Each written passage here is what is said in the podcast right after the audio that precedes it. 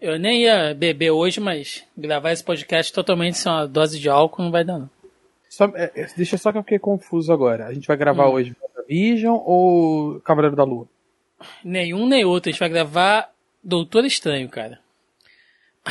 E eu falei merda inacreditável. Não, é, é era, eu, quando eu falei WandaVision, eu tava pensando no Doutor Estranho.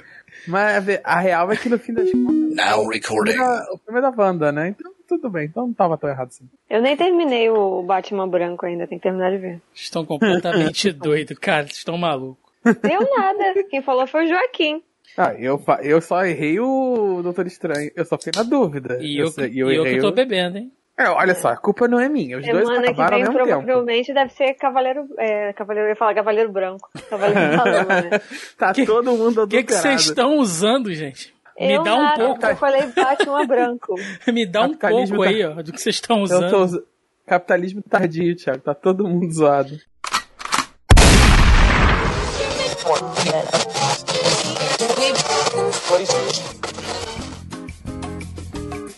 Você está ouvindo Zoneando, seu podcast de cultura pop, nerd e afins.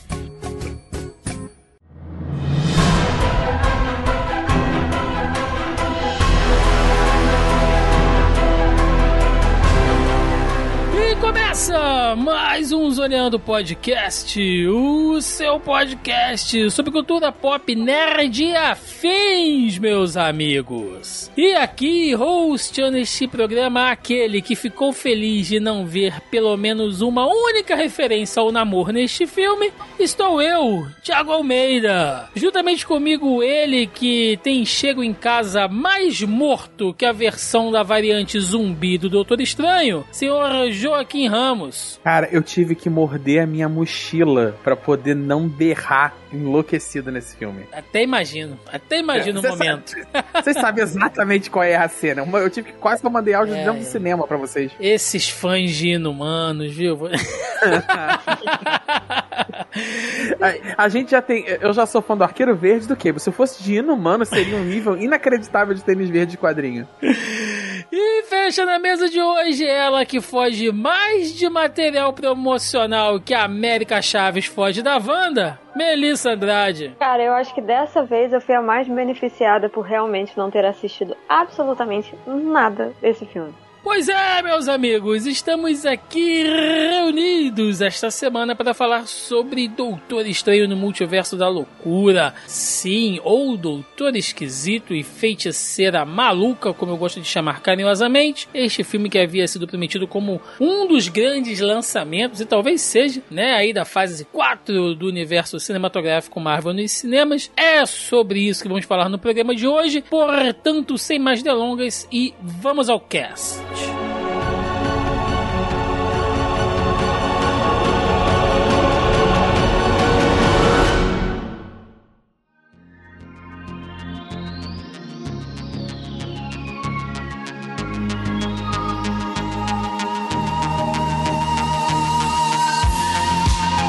Bom, meus amigos, finalmente, né? Doutor Estranho 2 aí.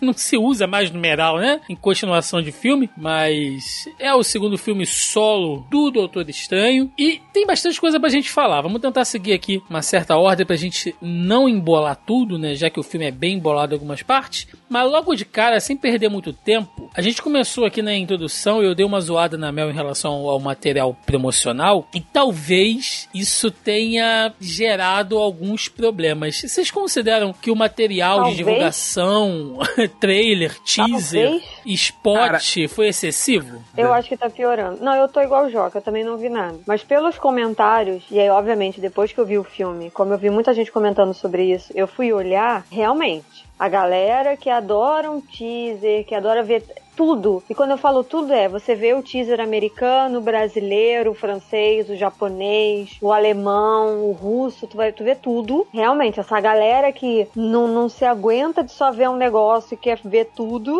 se fudeu. Mas eu realmente acho que tá piorando. Mas assim, tá piorando num nível abissal a parada. Tá piorando muito, muito mesmo. Porque tem cenas cruciais do filme que estão no trailer, entendeu? E os trailers vão ficando cada vez maiores. Eu acho que, cara, um minuto e meio já é muita coisa, já é um, um trailer suficiente. E você, Joca? Eu vi muito pouco do de Spot, né? Então, assim, eu nem fui atrás depois pra ver, igual a Melissa. Mas. a- a- a- o- contando, né? Eu contei pra vocês em áudio, mas eu vou contar no podcast. Porque eu, eu tô com essa política agora de assim, filme que eu já quero ver, eu não procuro é, trailer nem nada. Mesmo se eu já sei do que se trata, já me interessa, por exemplo, os, os filmes do A24, normalmente. Eu leio alguma crítica rápida e vou ver, sabe? Às vezes nem isso. Já- é uma política que transcende os filmes da Marvel. É, eu tenho, tem sido muito bom pra mim, pra, pra- no quesito de aproveitar filmes, eu tenho sido surpreendido pelos filmes, que é bem bacana.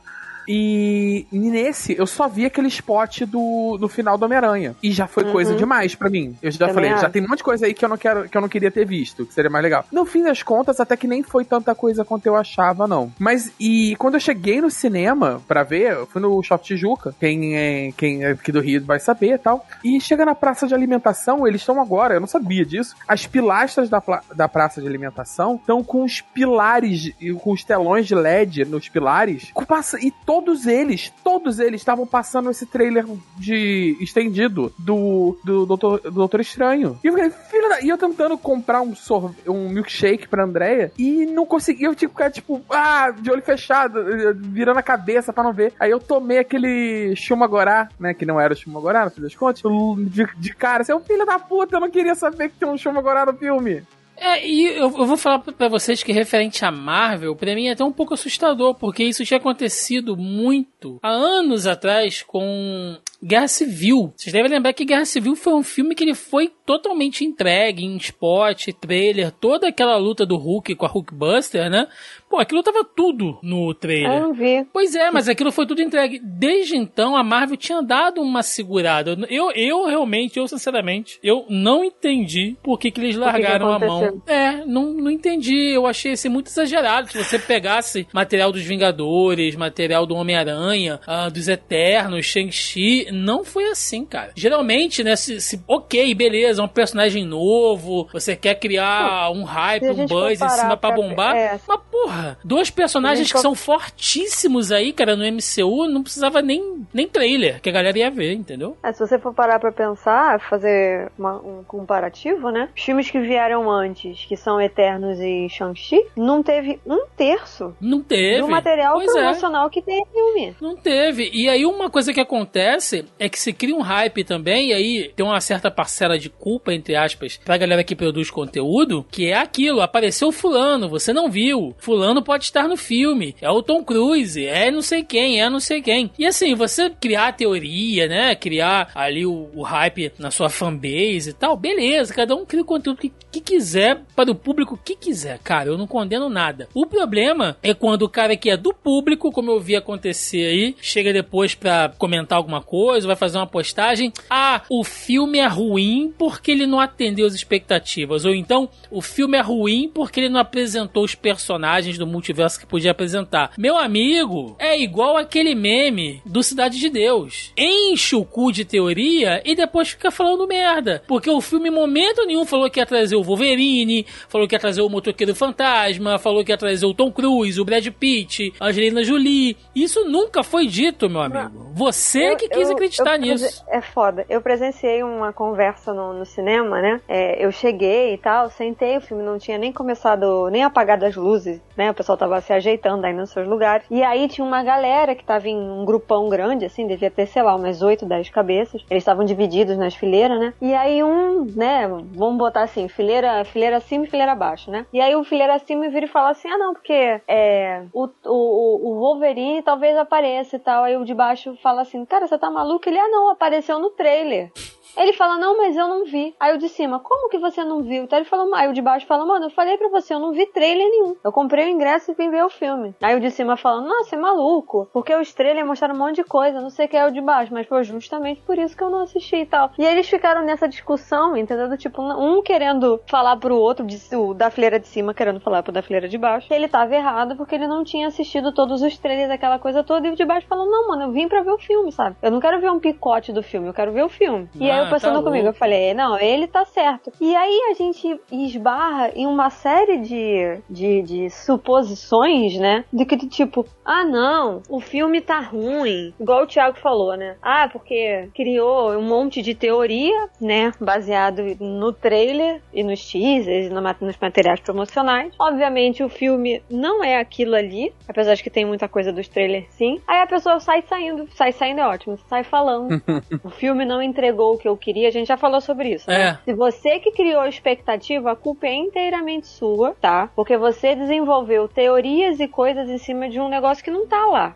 Entrando diretamente no filme agora, e eu digo diretamente real, porque uma coisa que tá acon- acontecendo nessa fase 4, e foi meio que a temática ali dos últimos dois filmes dos Vingadores, é: o universo tá estabelecido, você já sabe quem são essas pessoas, então vambora logo pro que interessa. Não tem origem de ninguém, não tem cena introdutória, o pau já começa torando, e esse filme foi assim, né? Você já começou ali com aquela Não, coisa da variante e, e lá do Doutor Estranho, com a América Chaves e tudo mais. Vocês acham que vai ser realmente essa pegada dos filmes da, da fase 4? Ou melhor, a partir da fase 4, de vamos colocar certos personagens introdutórios, origens, né, essas coisas para trabalhar assim mais lentamente.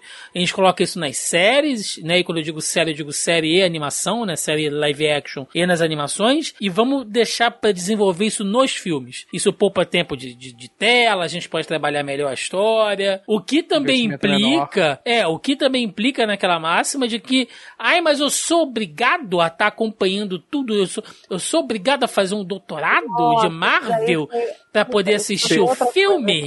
Também. Meu amigo, Você, você nem você é obrigado a ver. coisas na vida.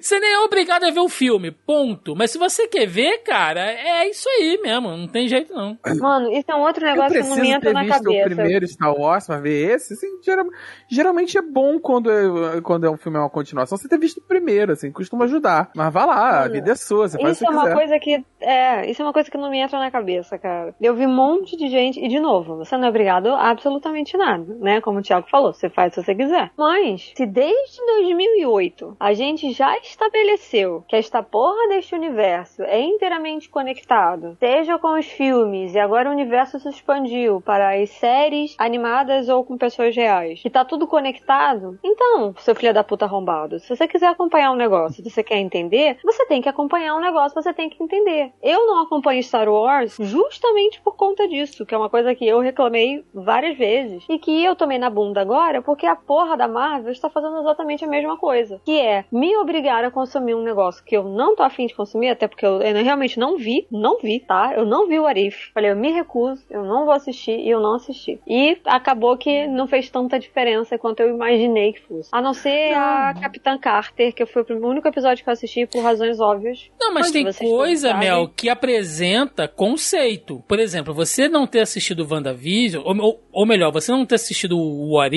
Ok, não influenciou tanto, mas ajudaria você a pegar umas referências, a ver um pouco mais do conceito de multiverso. Agora, o cara que, ah, eu sou obrigado a ver WandaVision? Porra! Não, mas olha só, é olha só. Calma, é calma, calma aí. Eu vou falar a mesma coisa que eu falei pra todo mundo que me perguntou. Eles explicam no início do filme, ainda que de maneira bem corrida, tudo que você precisa saber pro filme. Sim. Tá? Eu, tipo assim, ele explica a motivação da Wanda, mostra os filhos, mostra o sofrimento dela ali, mostra a parada do, do Dark. Darkhold? Darkhold? Sei lá. Do Darkhold. livro. Hold. É, Dark, do Darkhold. É, do Necronomicon ali. Ele. Do Death toda. Note, né, cara?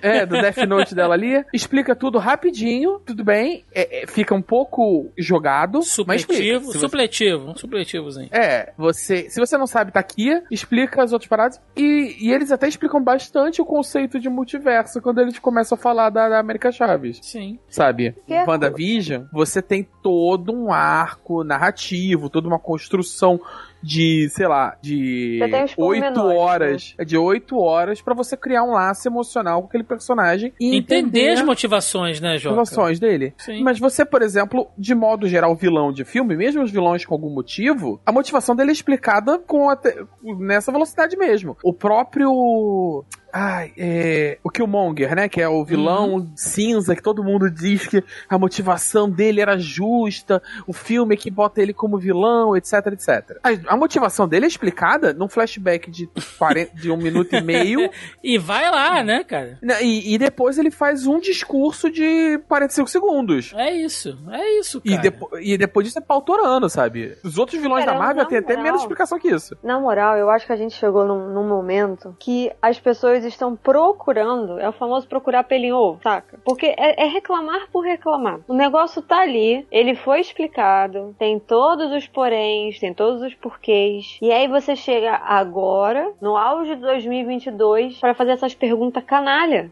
Cara, a Marvel é a única que tá com um projeto de universo integrado tão grande como esse. Não que não tenha havido outros, como a Mel falou aí. Na ah, eu tenho que ver o Star Wars. Isso aconteceu com Harry Potter, cara. Isso aconteceu com o Senhor dos Anéis. Sabe, o próprio 007 novo Não, está acontecendo. foi assim. Gente, tá acontecendo com tudo. O Harry Potter expandiu. A gente tem. E quando eu falo de conhecer qualquer coisa, a tá, é porque a gente tá falando só de, de mídias televisivas, né? Uhum. É, a gente não tá falando de leitura. Então, assim, a gente tem o Harry Potter, mas bem ou mal, o parque do Harry Potter é uma expansão do universo do Harry Potter, por exemplo. É. O parque novo do Star Wars, querendo ou não, é uma expansão disso, né? Então, assim, Star Wars agora, agora, Star Wars agora, tem feito séries dentro do universo deles de história que não necessariamente estão conectadas com qualquer coisa. Você não é obrigado a ver. Eu até eu reclamei disso aqui quando a gente gravou, não lembro do que, eu falando, mano, eu não foda-se, eu não vou assistir Clone Wars pra assistir Mandalorian Não, e é, Boba Fett, boa. entendeu? Eu quero É, eu ver um não- eu não- separado. Eu não assisti Clone Wars. É, quer dizer, Clone Wars sim, o, o desenho.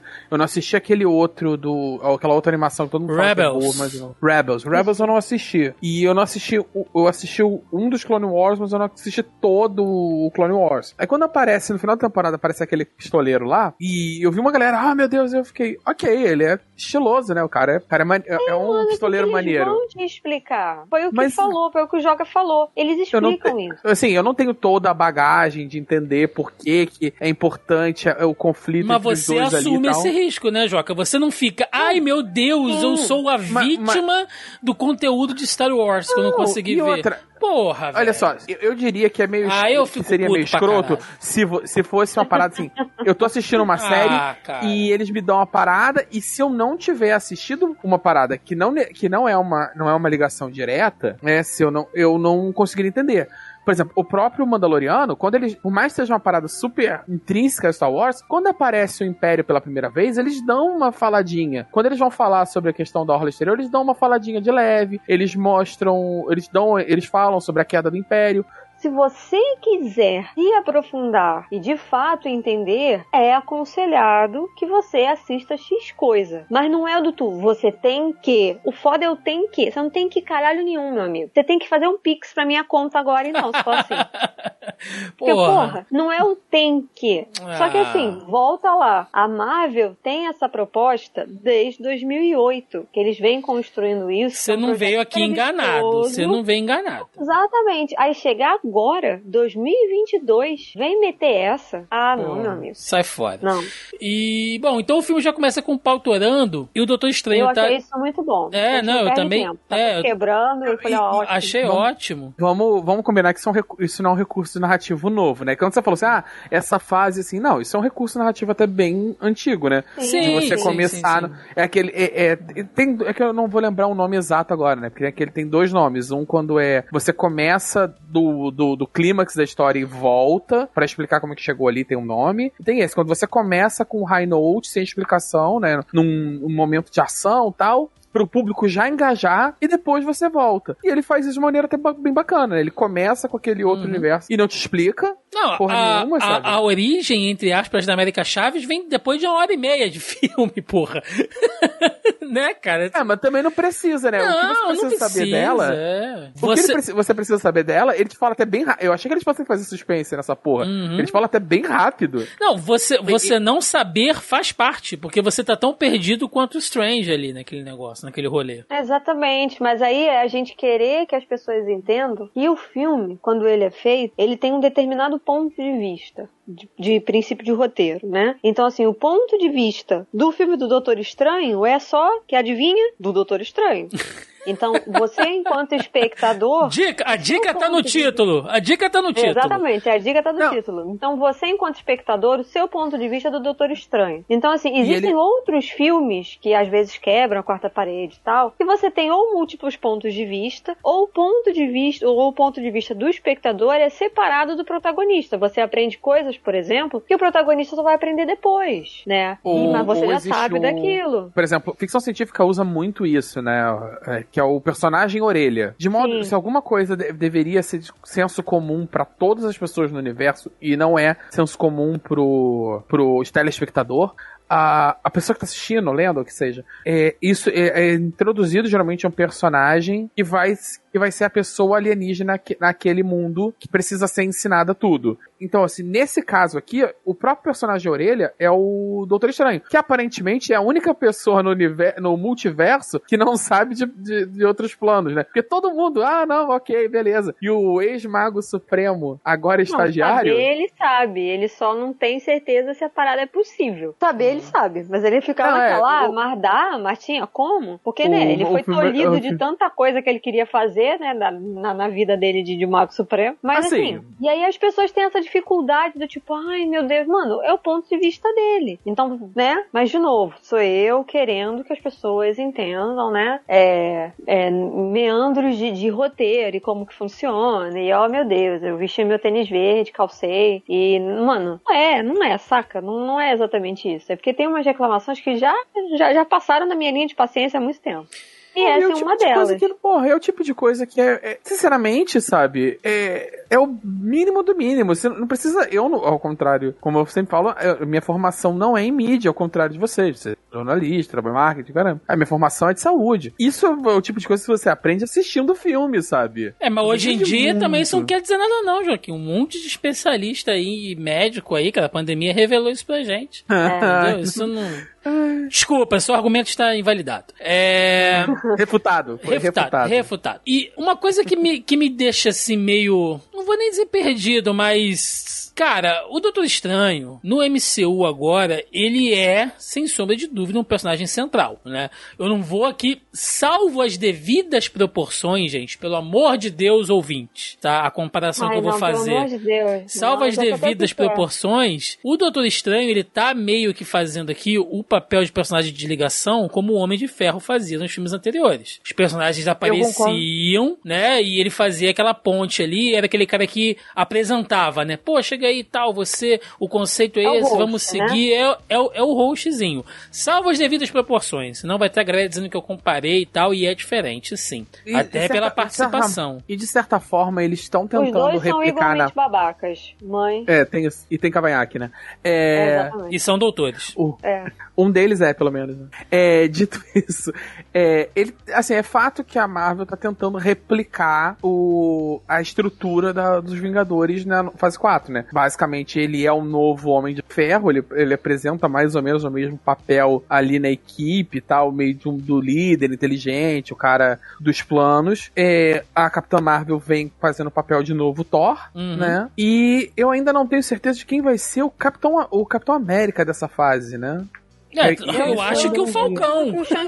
eu acredito que o Falcão, cara. Se eles não. forem para um se eles forem para um ritmo mágico mesmo, né? O vilão for ser mágico e não necessariamente do multiverso. Eu chuto aí, o Shang-Chi. Mas, é, mas aí eu já Porque não sei. É uma Não, eu tô fazendo comparação em tipo de princípios, né? Em construção, em termos de construção de personagem, de índole, caráter, essas coisas, é todo, né? Não dizendo que o, o, o Sam não seja, mas não tô falando disso. Tô falando de essência mesmo, né? Poderes de lado. Mas eu acho que o, o Shang-Chi tem muita mesma postura que o Steve te, tinha, né? Então, se for para fazer uma comparação e de colocar, tipo, ah, fulano agora vai pegar e vai tomar o lugar, entre várias aspas, né, de um outro personagem, ou vai fazer às vezes desse outro personagem, eu colocaria o Shang-Chi. É, e a grande questão que fica ainda é que o Doutor Estranho, mesmo tendo essa participação importante, essa presença importante na fase 4. Cara, e- e- eu não sei, assim, parece que a Marvel, ao mesmo tempo, ela não quis se comprometer com algumas coisas, porque,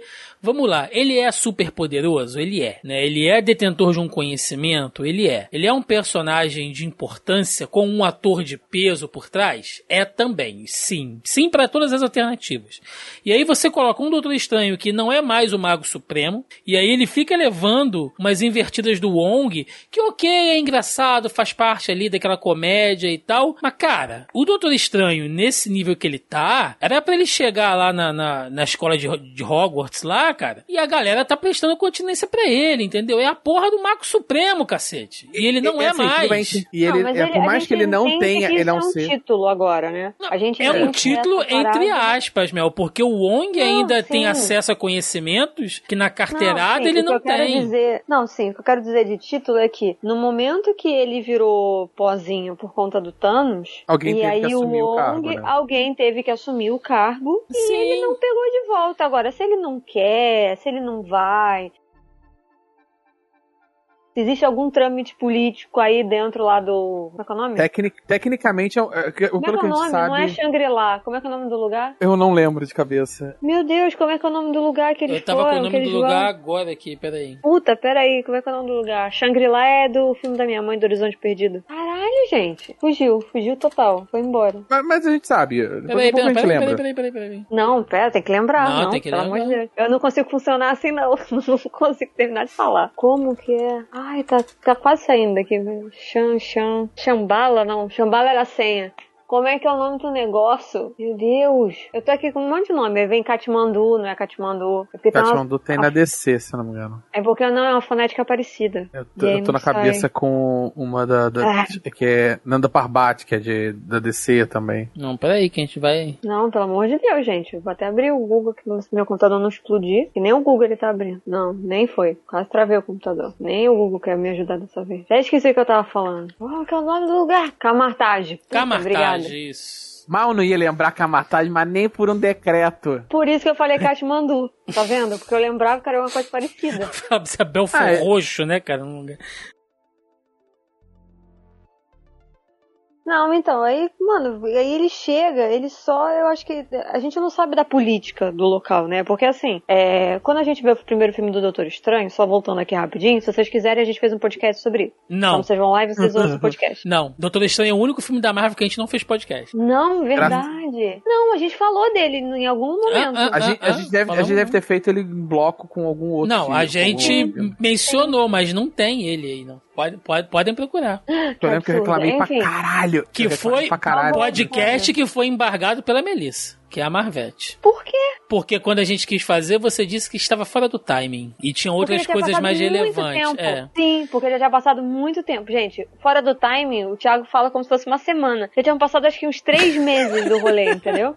Reclamações vocês mandem aí para auditoria.melissandrade.com. Pode mandar, pode mandar. Mas eu lembro que já tinha, já tinha passado realmente uns quatro meses, três ou quatro meses, tinha passado muito tempo. Mas vai, vai lá. Enfim, o que que acontece no filme do Doutor Estranho? Quando a, a Tilda Swinton morre, né? É, naquele momento, os discípulos mais próximos, entre aspas, porque assim, o Wong era só o, bi- o bibliotecário. Sim, cara. Ele não era Mais mais, ou um menos, discípulo, né? Ele era o bibliotecário. Não, eu tô simplificando o rolê, né, Joaquim? É, porque ele- é que meio que assim, dá a entender que tem várias bases, né, dessa organização mágica, e o meio que o Wong é o respo ele é o, O, guardião responsável dos por- livros sagrados do Camartage. É, ele é, o isso. É, ele é meio que rolê. o- Que ele é, o meio que o bibliotecário. guardião do É o né? bibliotecário mago. O mago. É, e Nunca aí ele mataram. tá supervis... ele supervisiona os alunos. Os alunos eram o, o Mordor, né? Que ainda tava ali naquele momento.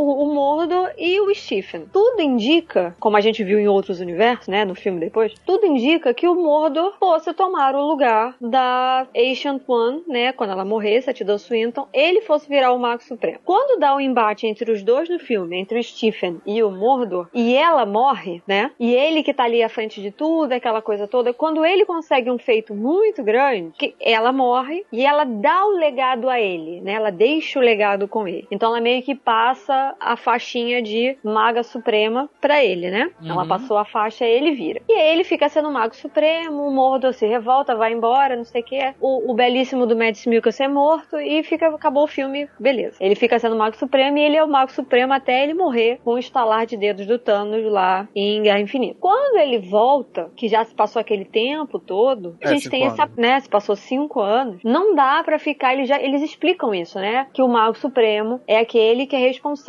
pelo- por, por proteger as defesas, não, é, por levantar as defesas mágicas da Terra. Então é aquele que protege contra coisas que as outras pessoas não veem. E aí é o papel do Mago Supremo, né, levantar os escudos mágicos para proteger o planeta Terra das outras invasões, né, coisas que vêm de baixo, de cima, enfim. E É aí não tem ninguém dá- cumprir. Não, o filme também dá a entender que nesse meio tempo, entre o filme do Doutor Estranho e o filme dos Vingadores aqui, ele não ficou sentado lendo, é, raspando o bigode, sabe? Ficou fa- fazendo design Não, de ele bigode fez, ali. ele, é, ele fez ele, bastante ele coisa. cita, ele cita bastante coisa. Inclusive, ele cita que ele e o Mordo estão saindo na porrada várias vezes ao longo do tempo, algumas vezes. entendeu? Quando ele Porque encontra o outro provavelmente o. Ai, o Mordo tava tentando tomar o lugar, né? É, É, não, ele o cita Mordo o colou ali com uns magos ali que não vão muito com a cara dele, né? Com aquela política dele lá de lidar com. É, é, não fica claro isso no primeiro filme, porque o- primeiro filme tem muitos, muitos problemas narrativos, mas isso não é o caso hoje. Mas ao longo dessa fase, dessa outra fase, no, no WandaVision,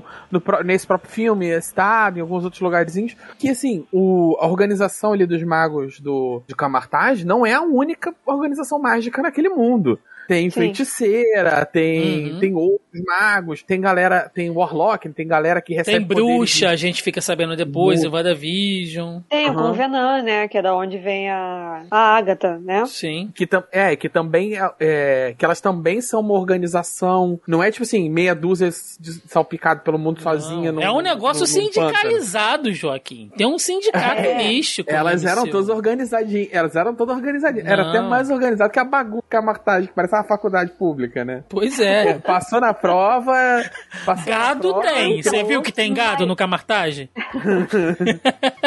Meu Jesus. Mas enfim, o que eu quero dizer é. passou no tem toda a mágico política, lá É. Tem todo um rolê. E aí o Wong que ficou, né, responsável. E a gente não sabe por que cargas d'água ele não passou o título. Como é que funciona esse lance de passar título? Se realmente é só um título, né? E o Strange é mais poderoso do que ele, né? Porque é, ao que tudo indica, a gente não vai ver um filme te- um filme 3 do, do Doutor Estranho tão cedo. Então, assim, não sei se eles vão voltar nesse assunto se vai ficar por isso mesmo. Mas eu acho que é só um título. E não faz a menor diferença. É, sim, eu, eu, eu concordo com todas as suas explicações, meu. O fato, pra mim, é que assim, é mais uma questão de. Pode ser ter uma certa implicância, mas é. Ah, sei provável lá, que seja. provável que seja, certamente é. mas eu acho bobo, porque assim, a impressão que dá, e isso ficou muito claro assim no último filme do Homem-Aranha e agora nesse. No, no, no início desse outro filme, é que o Doutor Estranho é tipo assim, o cara que, que ficou casado um tempão, sabe? E aí se divorciou, perdeu a casa, perdeu tudo e voltou a morar na casa dos pais, sabe? E ele tá ali e ele não sabe o que vai fazer da vida dele, porque ele não tem pra onde ir, ele só sabe fazer aquilo ali, né? Não, e ele, não ele, é ele, que- ele mora ali, mas teoricamente ele não tem autoridade pra fazer nada. Isso pode ser uma desculpa narrativa pro merdelhal que ele arrumou no filme do Homem-Aranha e isentar ele da responsabilidade, tipo, ninguém pode dizer que o Mago Supremo fez uma merda dessa. Eu não sou mais o Mago Supremo, então, Será teoricamente... que não Mas olha só, exatamente a isso? po- Pra ele ter mais pois- liberdade pra Pois fazer o é, todo? se foi, acho eu que acho. é- É, Eu acho é um pouco de falta de coragem do roteiro mesmo, sabe? Aquela coisa do personagem é muito forte, a gente não sabe o que fazer, o problema de escrever história pro super-homem. assume, assume o cara. E- o cara não é o Mago Supremo, não Joca. Assume o Ele- cara. no- eu acho que eles sentem. Eu acho que o filme ficou com a sensação de que ele transformou ele no Mago Supera muito rápido no primeiro filme. E eles ah, não, a gente precisa dar um, dar um passo atrás para ele ter um arco de crescimento nessa fase 4 que vai ser mais voltada para esses personagens. Para eu acho que assim, no, no, num Vingadores, eu já perdi a conta. No próximo Vingadores, talvez ele, ele faça ele Seis. faça alguma defesa. Não é, seis? Vingadores seis? É. É, ele já. Ele, ele faça alguma coisa que aí ele. Ah, não, Supremo, não sei o que no final do filme. E, e aí eu no,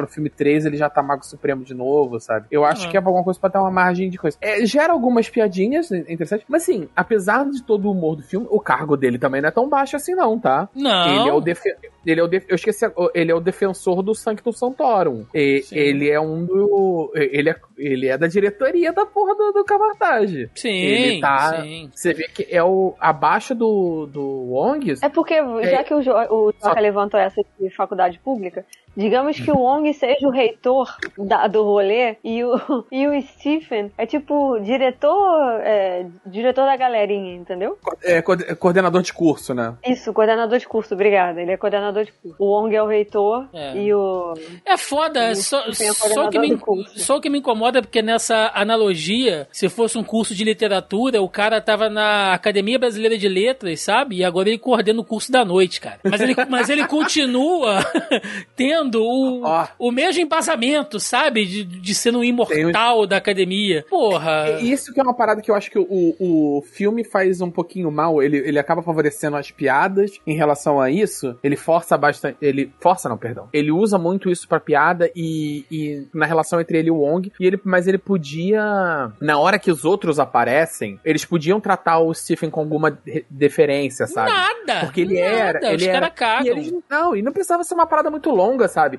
Era só eles chegarem, eles, eles cumprimentarem o. Eles cumprimentarem o Wong, né? Fazer aquela reverência. E depois faz, fala- falarem alguma coisa, tipo assim, usarem algum título pro, pro Stephen ou fazerem alguma referência pro Strange, Nada. sabe? Não usam nada. Mas seria bem rápido. Aí ainda Ah, dava pra deixa fazer uma pra piadinha com isso, tá vendo? É. Tá vendo? Eles, tá, eles sabem, tá vendo? Eles sabem a minha importância, sabe? Ficar naquela implicância dos dois. Em contrapartida, e aí eu sei que isso pode abrir margem para debate aqui ou não, mas na internet tá abrindo margem há bastante tempo, pelo menos aí quase um ano, né, desde o lançamento de WandaVision, que é a situação da Feiticeira Escarlate, que é assim, vítima da sociedade ou vilã, né? Ah, cara, eu sinceramente eu não imaginava que a participação, que a participação não, que o papel da Feiticeira Escarlate, eu digo isso porque o nome dela tinha que estar no título, porque ela é tão protagonista desse filme quanto o Doutor Estranho, ah, se não mais em alguns momentos ali. Cara, pra mim, sem sombra de dúvida, a Feiticeira Escarlate é uma vilã. E aí vem a galera que é fã da Feiticeira Escarlate, que é uma galera que, meu Deus do céu, né, cara? Que gente chata da porra. Não, mas o único erro dela foi ter amado demais, né? Ela fez tudo por amor e tal, não sei o quê. Ué, Velho, pensar amigo, nisso, o Thanos todo também. vilão. Ele amava tanto a Gamora que ele Eu- jogou ela lá de cima. Ah, Todo vilão, Mas, meu. Thiago, todo vilão da, todo vilão da Marvel, desde que eles começaram a apresentar esses vilões mais cinza, sempre tem a galera do, do Thanos estava certo, sabe? Porra, não, É, mas Como eu citei, calma aí, eu citei, eu citei o, o, o Killmonger, que tem uma galera, não, o Killmonger tava certo, o, o T'Challa é um conciliador, não sei o não, quê. o T'Challa é serviço do- golpista. É diferente. É um, é, é um, um monarquista conciliador em prol dos próprios privilégios. Que galera, né, o cara? Que Cara, galera, meu irmão. que vocês convivem, mano? Porra, internet, cara. Você. É, cara, não, não. não É, essa, essa, não. essa, eu, essa eu ouvi num lugar um pouquinho mais sério do que o Porra. Twitter, mas eu, eu não Você, vou estender você pede uma opinião do filme e o cara vem com um sarau de poesia progressista, cara. Sobre a, a base do Ele vem negócio. com um manifesto O- de cultura nerd, né? Porra! muito. O Pante- Pantera Negra tinha bastante esse efeito, mas. Marxismo Marvete. Marxismo Marvete. Aí, não, é beleza, mas então se sempre tem. Mas a Wanda. Mas justamente, eu, essa é uma parada que eu acho que é um ponto forte do filme. A Wanda é um personagem. a- Como eu falei, todos esses, eles. ó, a origem da- da- deles é, é explicado muito brevemente. A, a Wanda não. Você acompanhou ela de vilã a herói. Você acompanhou Sim. o arco né, da, na, A narrativo tragédia, dela, né? Toda a tornaram, né, tragédia dela. uma se tornar um- uma heroína, aí você acompanha toda a tragédia dela, não sei o que, aí você acompanha o processo, em teoria, de dela deixar, né, o, a- a superar o trauma dela, fazer aquela terapia final do WandaVision, e eu acho que isso é um, é um, foi um momento que foi uma covardia do WandaVision, e eu falei aqui quando a gente falou de WandaVision, que eu acho que a série faz o tempo inteiro tentando é, explicar as ações, é, tipo, ju- não é justificar, Justificar. é, não é nem justificar, cara. Ela, ela tem, no, os, sei lá, todos os episódios, exceto o último, eles tentam mostrar assim: olha, você consegue entender por que, que ela fez isso, mas ela tá fazendo a merda inacreditável. E ela não é inocente. Não Aí é. quando aparece a Agatha, é, é, sabe? Você consegue simpatizar com a causa dela, mas ela não é inocente, sabe? Ela É, mas tá olha só errada. como é que é um recurso. É, mas Aí- olha só como é que é um Aí recurso de chega roteiro é quando interessante. aparece, aí quando aparece a Agatha,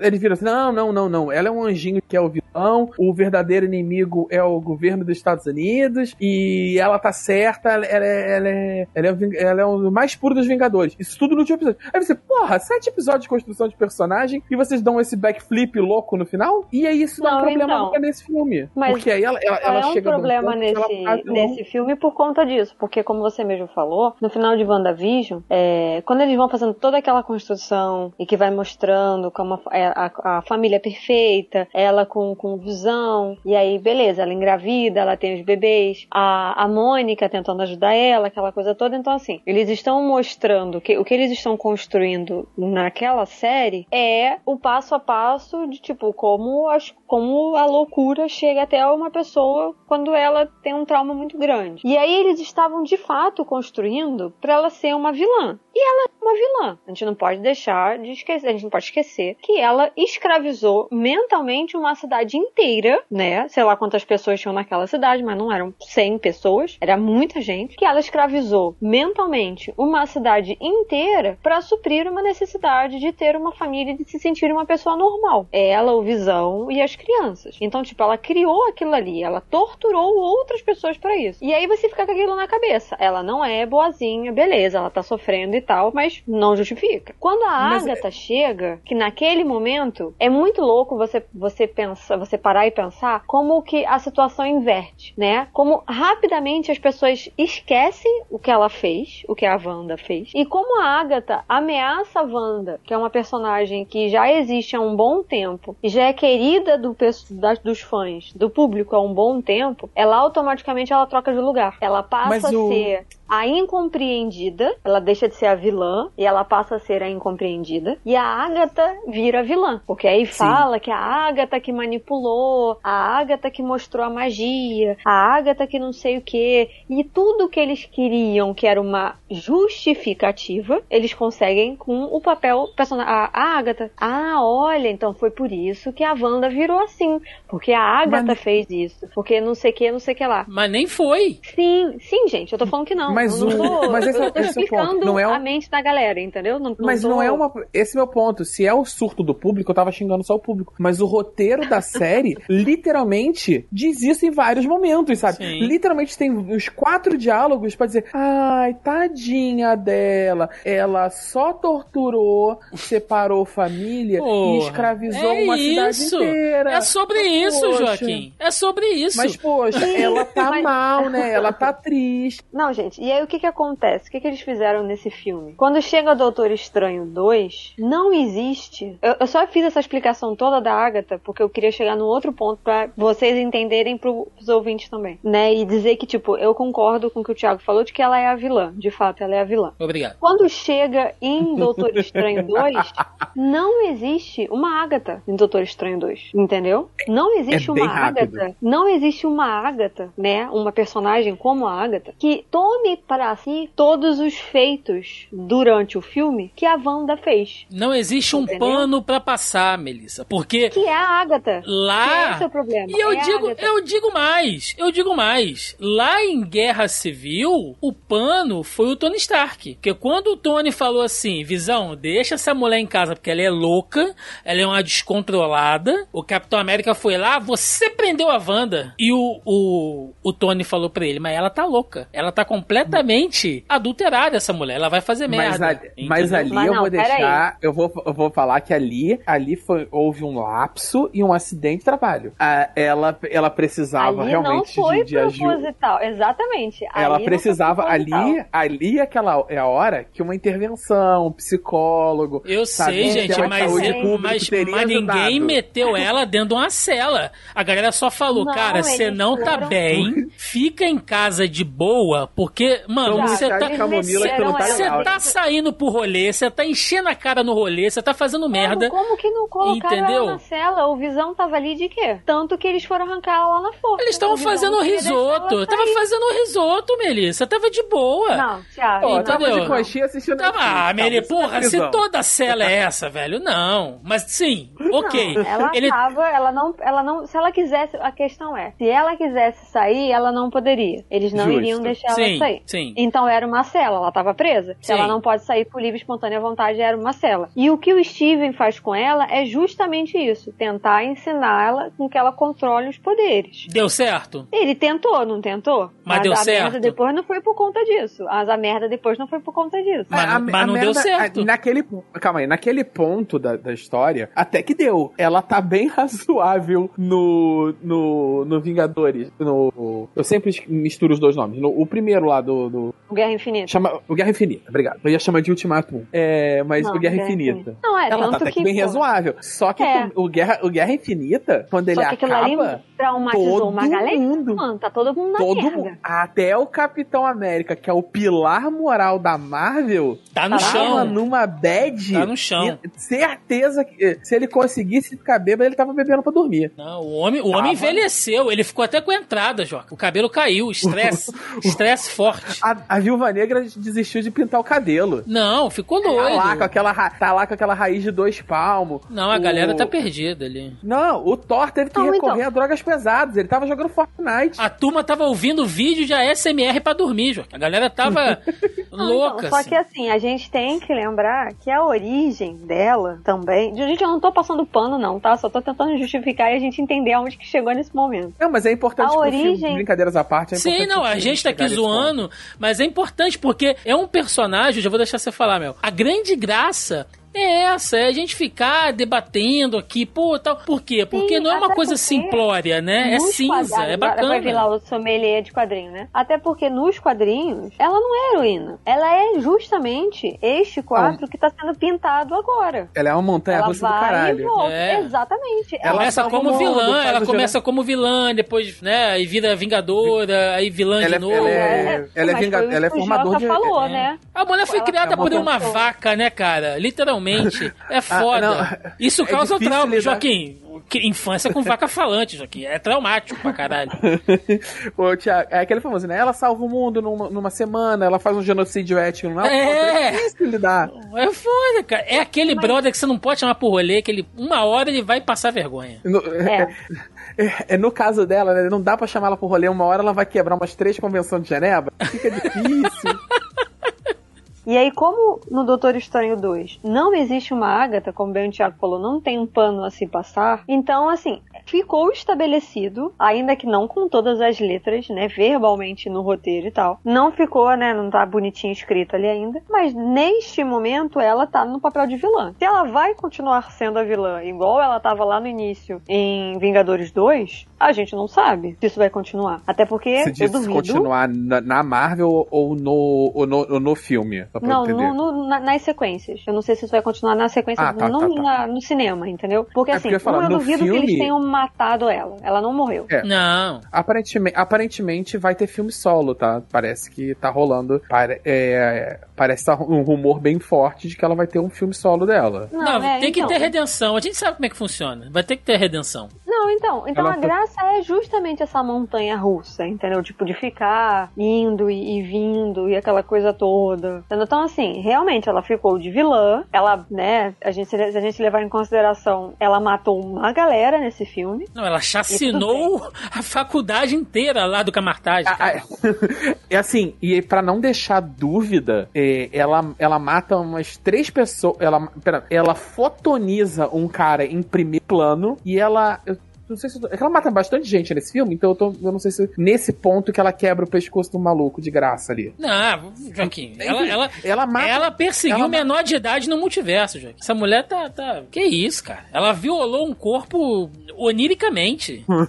É, é, eles, eles fazem bastante questão de mostrar que, a, que aquele aquela plano, aquele viagem astral dela lá é bastante violento e agressivo com a é pessoa. que invasivo tá. pra cacete aquilo ali. Eu acho que esse é um dos pontos, ainda só concluindo a questão da, da, da Wanda, eu acho que esse é um dos pontos mais corajosos, assim, do filme, assim, do quesito. Uhum. Porque é seria muito fácil, e a Marvel já fez isso várias vezes, eles ficarem de palmolescência, com perdão do termo. Sim. Ah, aí fica. é, é, Ela não mata ninguém em, em primeiro plano, Não, é aqui subentendido. Aqui eles meteram o Hulk na porta, né? Não foram nem É, os dois é. pés na porta, eles enfiaram o Ela- Hulk na É. porta. Eles transformaram ela num vilão de filme de terror. Sim. Porque é isso que ela é. Ela Com é- referências, é- inclusive, né? Carrie, se a gente for ver umas referências É, a ali. vai Por favor, a gente vai chegar lá que eu Sim. preciso muito falar sobre isso. Mas, ah, então, assim, ela ela vira ah, a, a presença do mal na parada. Então, assim, eles não dão. Eles dão, inclusive, eles fazem bastante questão de mostrar ela matando em primeiro plano para tirar logo essa dúvida. Assim, É. ainda que o início do filme seja um pouco rápido pra chegar no ponto que a gente precisa chegar, eles tiram essa dúvida muito rápido. Uma- Ó, ela vai ser o vilão do filme. E ela já mata a gente, assim, em 15 minutos de filme, pra você ter certeza, sabe? Olha, daqui não tem como voltar mais. É, eles não ficam enrolando muito pra gente descobrir quem que é o vilão da vez, né? Porque no momento que ele vai pedir ajuda e, e ela comete aquele deslize de falar o nome da América, sendo que ele não tinha mencionado em momento nenhum o nome da garota, ali ele já saca. E ali ela deveria falar assim, sabe uma coisa? E ali ela já mostra também que ela não tá com um saco pra ela sustentar aquela Não. mentira por muito tempo. Ela não precisa, né, cara? Ela não. A real, a real é que ela tá. fa- Como ela falou, ela tá tentando fazer a parada. no- no- ela tá. Até ali ela tava fora, entendeu? Porra, eu Joaquim, não quero brigar. Joaquim, estou, ela, sabe? ela meteu aquele tipo, com todo respeito, eu não te mato por educação. Que isso? É, Entendeu? amigo, eu só, não te, eu só não te cobro de porrada aqui, porque eu não tô afim de. Porque eu não tô afim de estragar o rolê, entendeu? Pois é. Mas fora isso, então assim, senta aí e fica na boa. Ela, manda, ela basicamente o que ela fez. Olha só, eu, eu- esse ainda sou eu sendo razoável, né? Esse é maravilhoso. É, toda vez que eles voltam É. nessa fala, é muito bom. Pô, pelo amor de Deus. Bom, a Mel já concluiu em relação a Wanda, o Joca já concluiu. Só o que eu vou dizer é que eu, eu só reitero o que eu falei lá, lá no nosso podcast de WandaVision. Volta lá. É, a história é maravilhosa, é um dos personagens mais bem construídos do MCU. Eu adoro esses personagens com tons de cinza, que não obedece esse maniqueísmo de fulano é bonzinho, fulano é vilão. Eu acho que a Marvel tem trabalhado isso muito bem em alguns personagens. Então, cara, eu acho sensacional o personagem, riquíssimo. Elizabeth Olsen detona na interpretação. A mulher tá voando literalmente como feiticeira escarlate, sabe? Mandou muito bem. É um personagem que faz você sofrer, é, xingar, ficar com raiva, ficar com pena. Isso é maravilhoso. Como personagem é maravilhoso. Mas é vilão. É vilão, entendeu? Todo vilão, gente, todos os bons Gente, vilões. eu adoro vilão que ameaça sussurrando. Pois é. e ela e- faz isso o filme inteiro, porque isso dá muito mais medo. Sim. É muito Ela mais não imponente levanta- do que. Exatamente. É. Ela não levanta, ela só levanta a voz, tipo, praticamente na última cena. Quando tá E ela- surtada já. Não, é, surtada ela tá, ela tá há alguns anos já, né? Vamos combinar. Tem pelo menos uns 5 anos de surto aí, tranquilo. Pois é. Mas, Não, mas ela esse- abandonou esse é a medicação há um tempo já. Então, assim, o surto. Mas já- ela tá no mas, assim, mesmo, no mesmo timbre, né? No mesmo tom de voz o tempo inteiro. Sim. E ela tá. E ela só controle.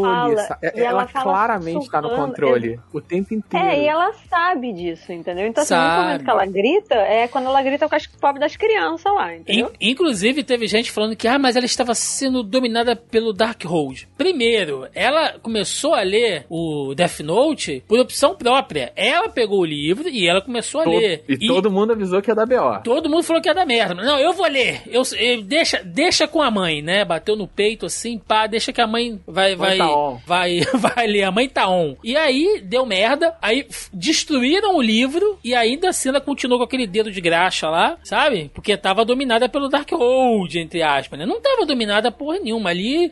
De novo, fazendo mais uma analogia com o alcoolismo. Cara, o álcool entra, a verdade sai, entendeu? A mulher já tava doidona, já tava pirada. O Darkhold foi só o gatilho pra ela liberar aquilo tudo ali mesmo. Eu só acho muito. mu- Aí eu não sei se no, no quadrinho também é assim, mas eu acho muito, muito nada a ver. Livros mágicos pegarem fogo com fogo comum. Aquilo ali não entra na minha cabeça. É, isso não, tá- é, ele- muito, é muito simples destruir um artefato mágico acendendo um, um um fósforo. Acendendo literalmente- usando um isqueiro. É porque não Mano, era o é- capa dura, não era capa dura. Se fosse capa dura, é, mais caro. Entendeu? É literalmente, as paradas são as- tipo meio que artefatos que resolvem a solução. Que são a A solução. mulher do mundo esfaqueou o livro, Joaquim. É o primeiro Não, caso a- que eu ali- vejo o livro ser esfaqueado. Ali, Não, ali eu até primeiro achei caso. interessante. E o, o, o, o a Horcrux lá com o basilisco, o, o É, mas- diário do Tom Riddle lá foi esfaqueado com a. a Com a presa de um negócio. bicho mágico, né, Meu? Ali, bom. É, também é pra Quem destruir garante que a, de- É, a quem adaga garante que a podia ser mágica. a mulher não não- era mágica. Caraca, Nada mas impede. vocês também estão não, não. jogando. Não, mas sério, Thiago, porra. Não, é, pode Ela, ser, ela mano. dá uma mostra, ela, ela dá uma, ali naquele ponto, eu acho até ok, sabe? Ela, ela chega e mostra, dá se você precisa, ela sabe que é que tipo assim, tentar destruir o Ali, Darkhold. ok. Fogo, fogo, eu achei, ah, não, mano. Porra, é um Não, artefato agora, mágico. no outro, no, no final do filme, é só pra fazer o Red Herring, sabe? Aí é sacanagem. Literalmente a mulher faz um pá, dá um tapa no livro, e é tipo assim, é o artefato, solução pra todos os problemas, e dá um tapa no livro. É. Cara, é. Eu, que- eu, que- tem um nome disso também que eu não vou conseguir lembrar. Mas é tipo a, água de Karim no, no Dragon Ball. Que eu, quando o Goku chega no alto da torre, ah, não, a, a água na verdade é só água. O, o- você Pô, ficou me dá mais raiva forte disso, porque- cara. Eu você fico ficou mais forte isso. porque você teve que subir a torre, a torre era o treinamento. Eu Você cobria geral forte, de né? porrada. Eu cobria de porrada. Se é comigo, eu cubo de porrada. Eu quero que faça um negócio desse. Propaganda Sim, enganosa. isso, é um, isso é um elemento comum em, em narrativa tal, não é nada novo. Sim, eles podiam, pelo é, no, no fim, o verdadeiro. Ah, sabe, não é um elemento novo. Não. Mas eles podiam ter feito de uma maneira. Ali ela chegar e dar um tiro, um piu-piu no, no livro, é uma preguiça de roteiro inacreditável. Roteirinho preguiçoso, já diria o Deadpool.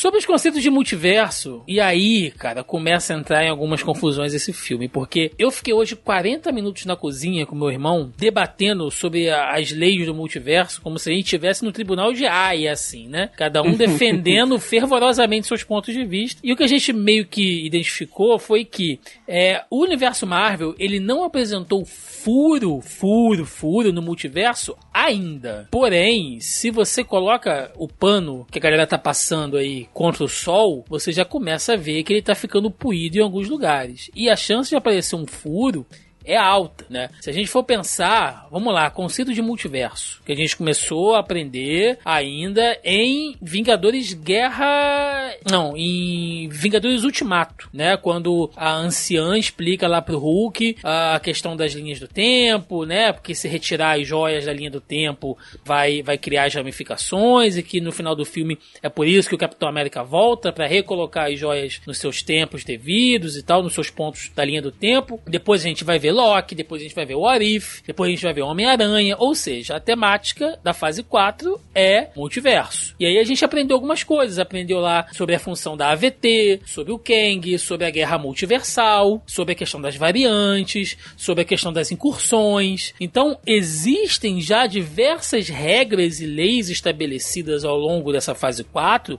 que o próprio MCU está fazendo. Olha, a regra é essa, né? Se você fizer isso, dá merda. Se você fizer isso aqui, vai dar merda. Se você botar duas pessoas juntas aqui, vai dar merda. Então, isso já foi Como diz o estabelecido. do futebol, a regra é clara. A regra é clara, Melissa. E aí o filme, ele passa, ele dá um, um, um- um carrinho de vez em quando que você fica naquela dúvida se é falta ou se não é. Por exemplo, a gente sabe que variantes não podem ficar, né? Elas não podem interagir ali, dependendo do que elas forem fazer dentro do mesmo universo, senão vai dar chabu, né? Vai, vai, vai causar os pontos de ruptura, ou você vai criar uma ramificação. Existem duas maneiras de você viajar pelo multiverso que a gente sabe até hoje, pelo menos. A maneira, a maneira científica, que foi o que o Kang é, faz. Eu tô chamando de Kang aqui, gente, não foi apresentado assim, mas enfim, né? Vocês viram o Loki, vocês sabem que é o Kang.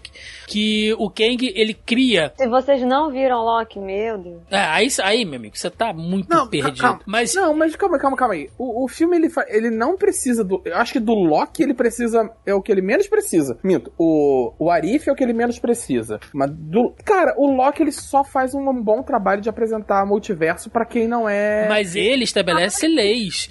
Porque, por exemplo. ninguém, ninguém nesse filme tá seguindo lei Não, nenhuma. mas- Parece mas- a porra do Congresso. Porque, como eu tava falando, existem duas formas de você viajar pelo Virou multiverso. Brasil, né? É. Virou Brasil, pô. A forma científica, que é a que o Kang inventa, ou ele diz que inventou, e aí, consequentemente, ele vai criar a, a VT, que vai criar aqueles ah, time pads, que é a maneira como os agentes da AVT circulam pelo multiverso. É uma forma científica.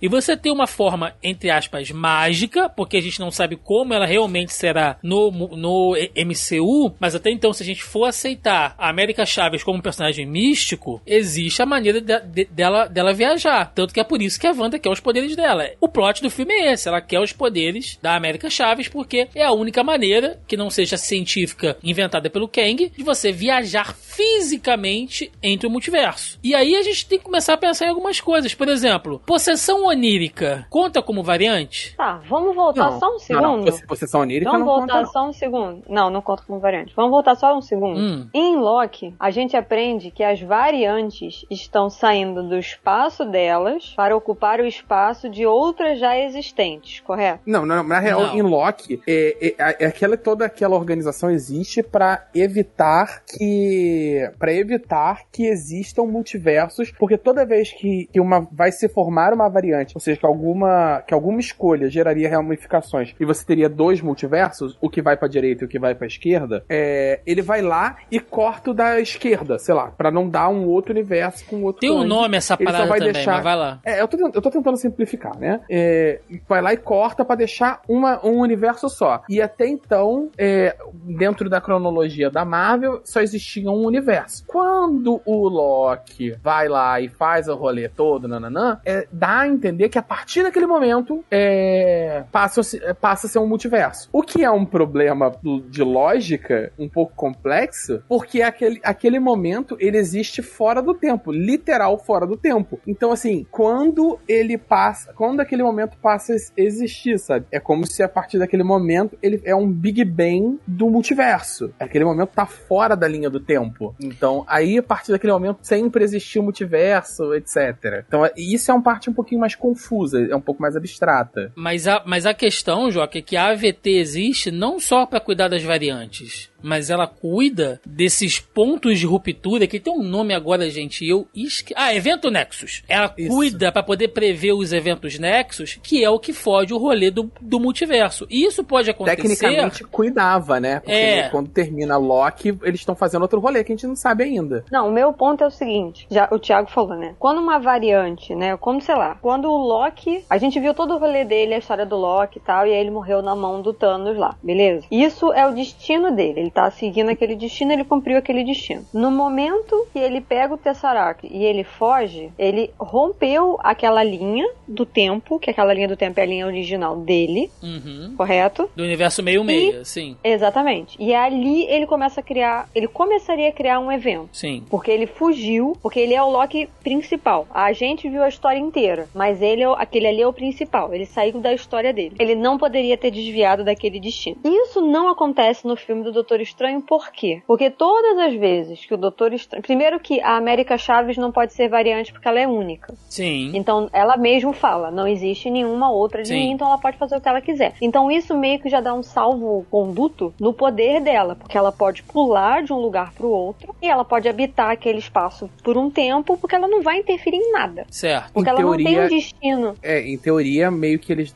Isso serve pra explicar por que, que a presença dela no multiverso, ou pelo menos ainda, fi- ou se, depois no final do filme, a presença fixa dela no, no 616, é, não causa uma. Como é que ele chama? Ruptura? Uma incursão, no caso ali, eles falam. É, É. é, uma É incursão incursão, quando você vai, né? Não é considerada como uma incursão. Ela não é uma É. pessoa Porque ela, fora do Não é tempo uma dela anomalia, ali. É. digamos assim. porque ela é, um, não tem um porque tempo ela é uma singularidade. É, quer Sim. dizer, ela é uma anomalia, né? Porque ela é uma singularidade, mas ela É, não causa exatamente. aquela destruição do multiverso, do, do universo. E sei lá. aí, quando ela, quando ele vai em outros. Porque assim, quando ela cai lá no, no, no nosso universo, né? Porque, bem ou mal, o nosso é um meio meia, né? Uhum. E ela traz o corpo dele, né? Porque ela traz o corpo. Eles já não estavam num espaço físico, né? nu- Numa linha do tempo, porque eles estão naquele lugar lá que é suspenso. E naquele lugar você chega de todos os outros multiversos, ou seja, foda-se. Ele não é um lugar fixo em, uma, em um universo específico. É, ele é, um, ele é um ponto fora do tempo, né? É,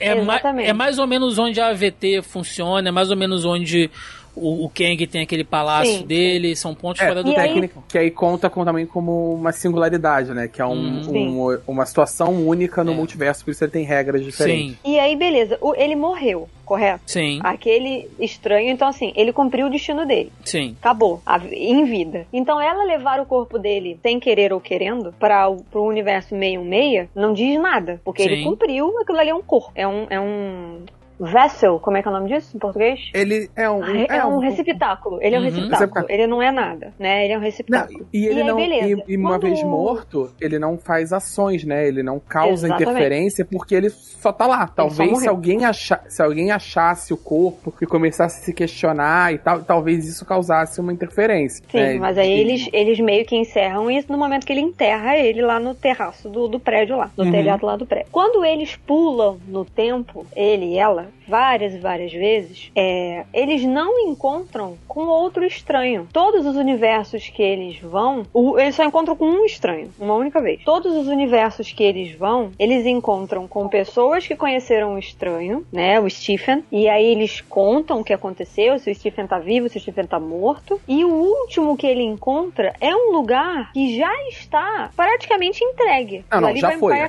Aquele lugar já foi. Uhum. Eles dizem que aquele lugar já sofreu a tal incursão, né? Sim. Por isso que tá Então, zoado. então, assim, né? então ele já foi retirado da linha. De novo, é um, mais um ponto fora da curva, né? Então, tipo, aquilo ali, ele ter se encontrado com a outra variante, que aquilo ali seria uma variante dele, né? Sim. Ele ter se encontrado com ele, não aconteceu nada. Porque o lugar no que o outro habita, que é aquele que tem o terceiro olho, né? Que aquele outro habita, ele já não pertence a lugar nenhum. Então, por isso que eu acho que esses, essas coisas do, do, do Loki não se aplicam diretamente aqui. Porque, bem ou mal, eles meio que se resguardaram de todos esses poréns que foram apresentados em Loki. E que faz muito sentido a gente ficar se perguntando. E mais ainda, da gente debater esses paradoxos temporais. Não, é loucura.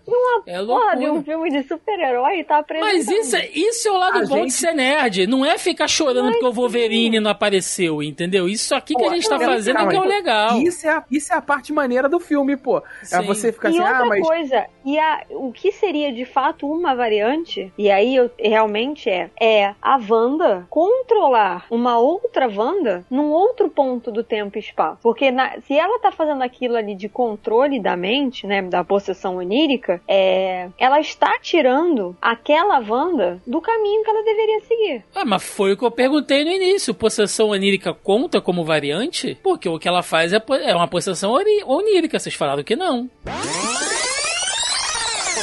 E aí a gente tem que começar a pensar em algumas coisas. Por exemplo, possessão onírica conta como variante? Tá, vamos voltar Não, só um não, segundo. não, poss- possessão onírica. Mas não, ela não conta como uma variante. Ela conta como um evento nexo. Sim, ok. Mas Deveria esse. contar como um evento nexo. Então, se não conta como que- evento nexo, Mel, ele tem que estar sob a supervisão da AVT. E aí, sim, mas aí volta naquele ponto que o Joca falou e a gente conversou isso em off também. A gente não sabe que fim que levou a porra da AVT. Porque Então. tudo que a gente viu foi a- antes, tudo que a gente viu e aprendeu foi antes do Kang gostoso aparecer. No momento que o Kang gostoso aparece e quando o Loki volta, tudo mudou, a gente não sabe se as regras mudaram também. Porque ninguém lembra do que ele fez. Então, Então a gente não sabe em que ponto que as coisas estão agora, entendeu? Pois então a gente é. pode ficar até amanhã nisso. Sigamos na história. Não, mas eu, sair mas eu acho importante a gente falar sobre isso, porque eu conversei, Não, é inclusive, com meu, é com meu, com meu irmão ex- exatamente sobre isso, e ele levantou esse mesmo questionamento que você levantou, e ele ainda disse o seguinte: cara, você não pode tentar ver a linha do tempo como linear, porque ela não é linear, né? Então, assim, Concordo você, irmão. você vai, você vem e tem aqueles eventos que acontecem ali com, com o Kang e tal, e a gente não sabe porque aquilo ali tá fora do espaço-tempo, né? Tá num ponto à parte do multiverso, ponto então. fora da curva, né? É, no ponto fora da curva. Tá em Belfor Roxo, Ela é anacrônica. né? Tá em Belfor Roxo.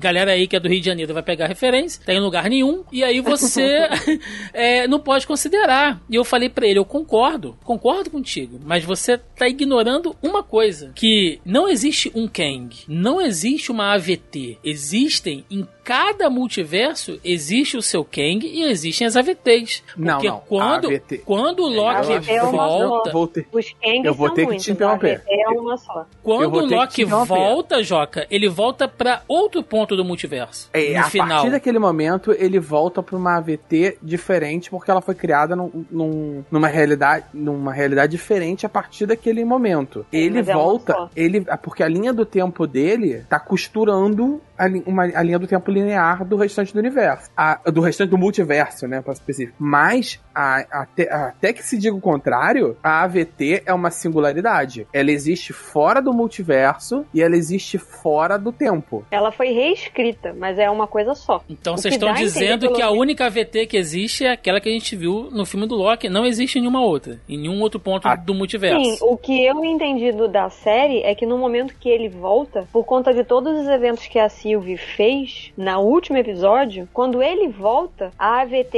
existe, mas de uma outra, é, com uma outra estrutura. Mas é a mesma. Ele volta exatamente pro mesmo lugar. Só aqui com uma outra estrutura, com uma outra configuração, entendeu? Por isso que eu falei pra você que a gente não sabe quais são as regras agora. A gente a- não sabe é, como é então, que funciona. o Porque meu- o como meu- ele voltou o meu medo uma é parada esse. estruturada, a gente não sabe. Por isso que vai ter segunda temporada, talvez também por isso, vai ter segunda O temporada meu, de Loki. o meu medo é esse, porque as incursões, mesmo por possessão, por, por possessão onírica, elas causam um evento Nexus. E a gente viu isso acontecer, ou ser citado, pelo menos, né, duas vezes nesse filme, que é o estranho daquele universo dos Illuminati, ele causou uma incursão por possessão onírica e ele, Ele zoou o causa- outro universo. Ele destruiu Ele não o causa evento, universo. ele não causa evento Nexus, tá, Thiago? É, você tá pensando em, em coisas diferentes. Ele causa uma incursão, que isso pode acabar levando à destruição daquele Sim, universo. sim, sim, sim, sim, sim, Sim. vê que é uma alteração da realidade. Sim, sim. Ele, Uma- ele um destrói evento o outro Nexus, universo. O evento Nexus é, citando o Arif, é, é naqueles momentos, é, é o, o IC propriamente dito. Naquele momento em que fulano é, resolveu tomar um banho, mais, é, dormir até mais tarde, em vez de ir cedo pro trabalho, e por isso ele não bateu o carro, não quebrou a mão e não precisou procurar uma cura mágica e desenvolveu um exoesqueleto que acabou fazendo ele virar um super vilão, naquele outro universo que ele não quebrou a mão, ele seguiu normal, vida normal, foi pro trabalho, viveu velhinho, tranquilo, se E- aposentou. Beleza. E os universos que foram onde o estranho foi morto pelo estranho Três Olhos? Porque ali você E- tem uma intervenção fora do universo daquelas pessoas. Porque a- é um aquele, B.O., realmente. aquele estranho que tem aquele Dark Road,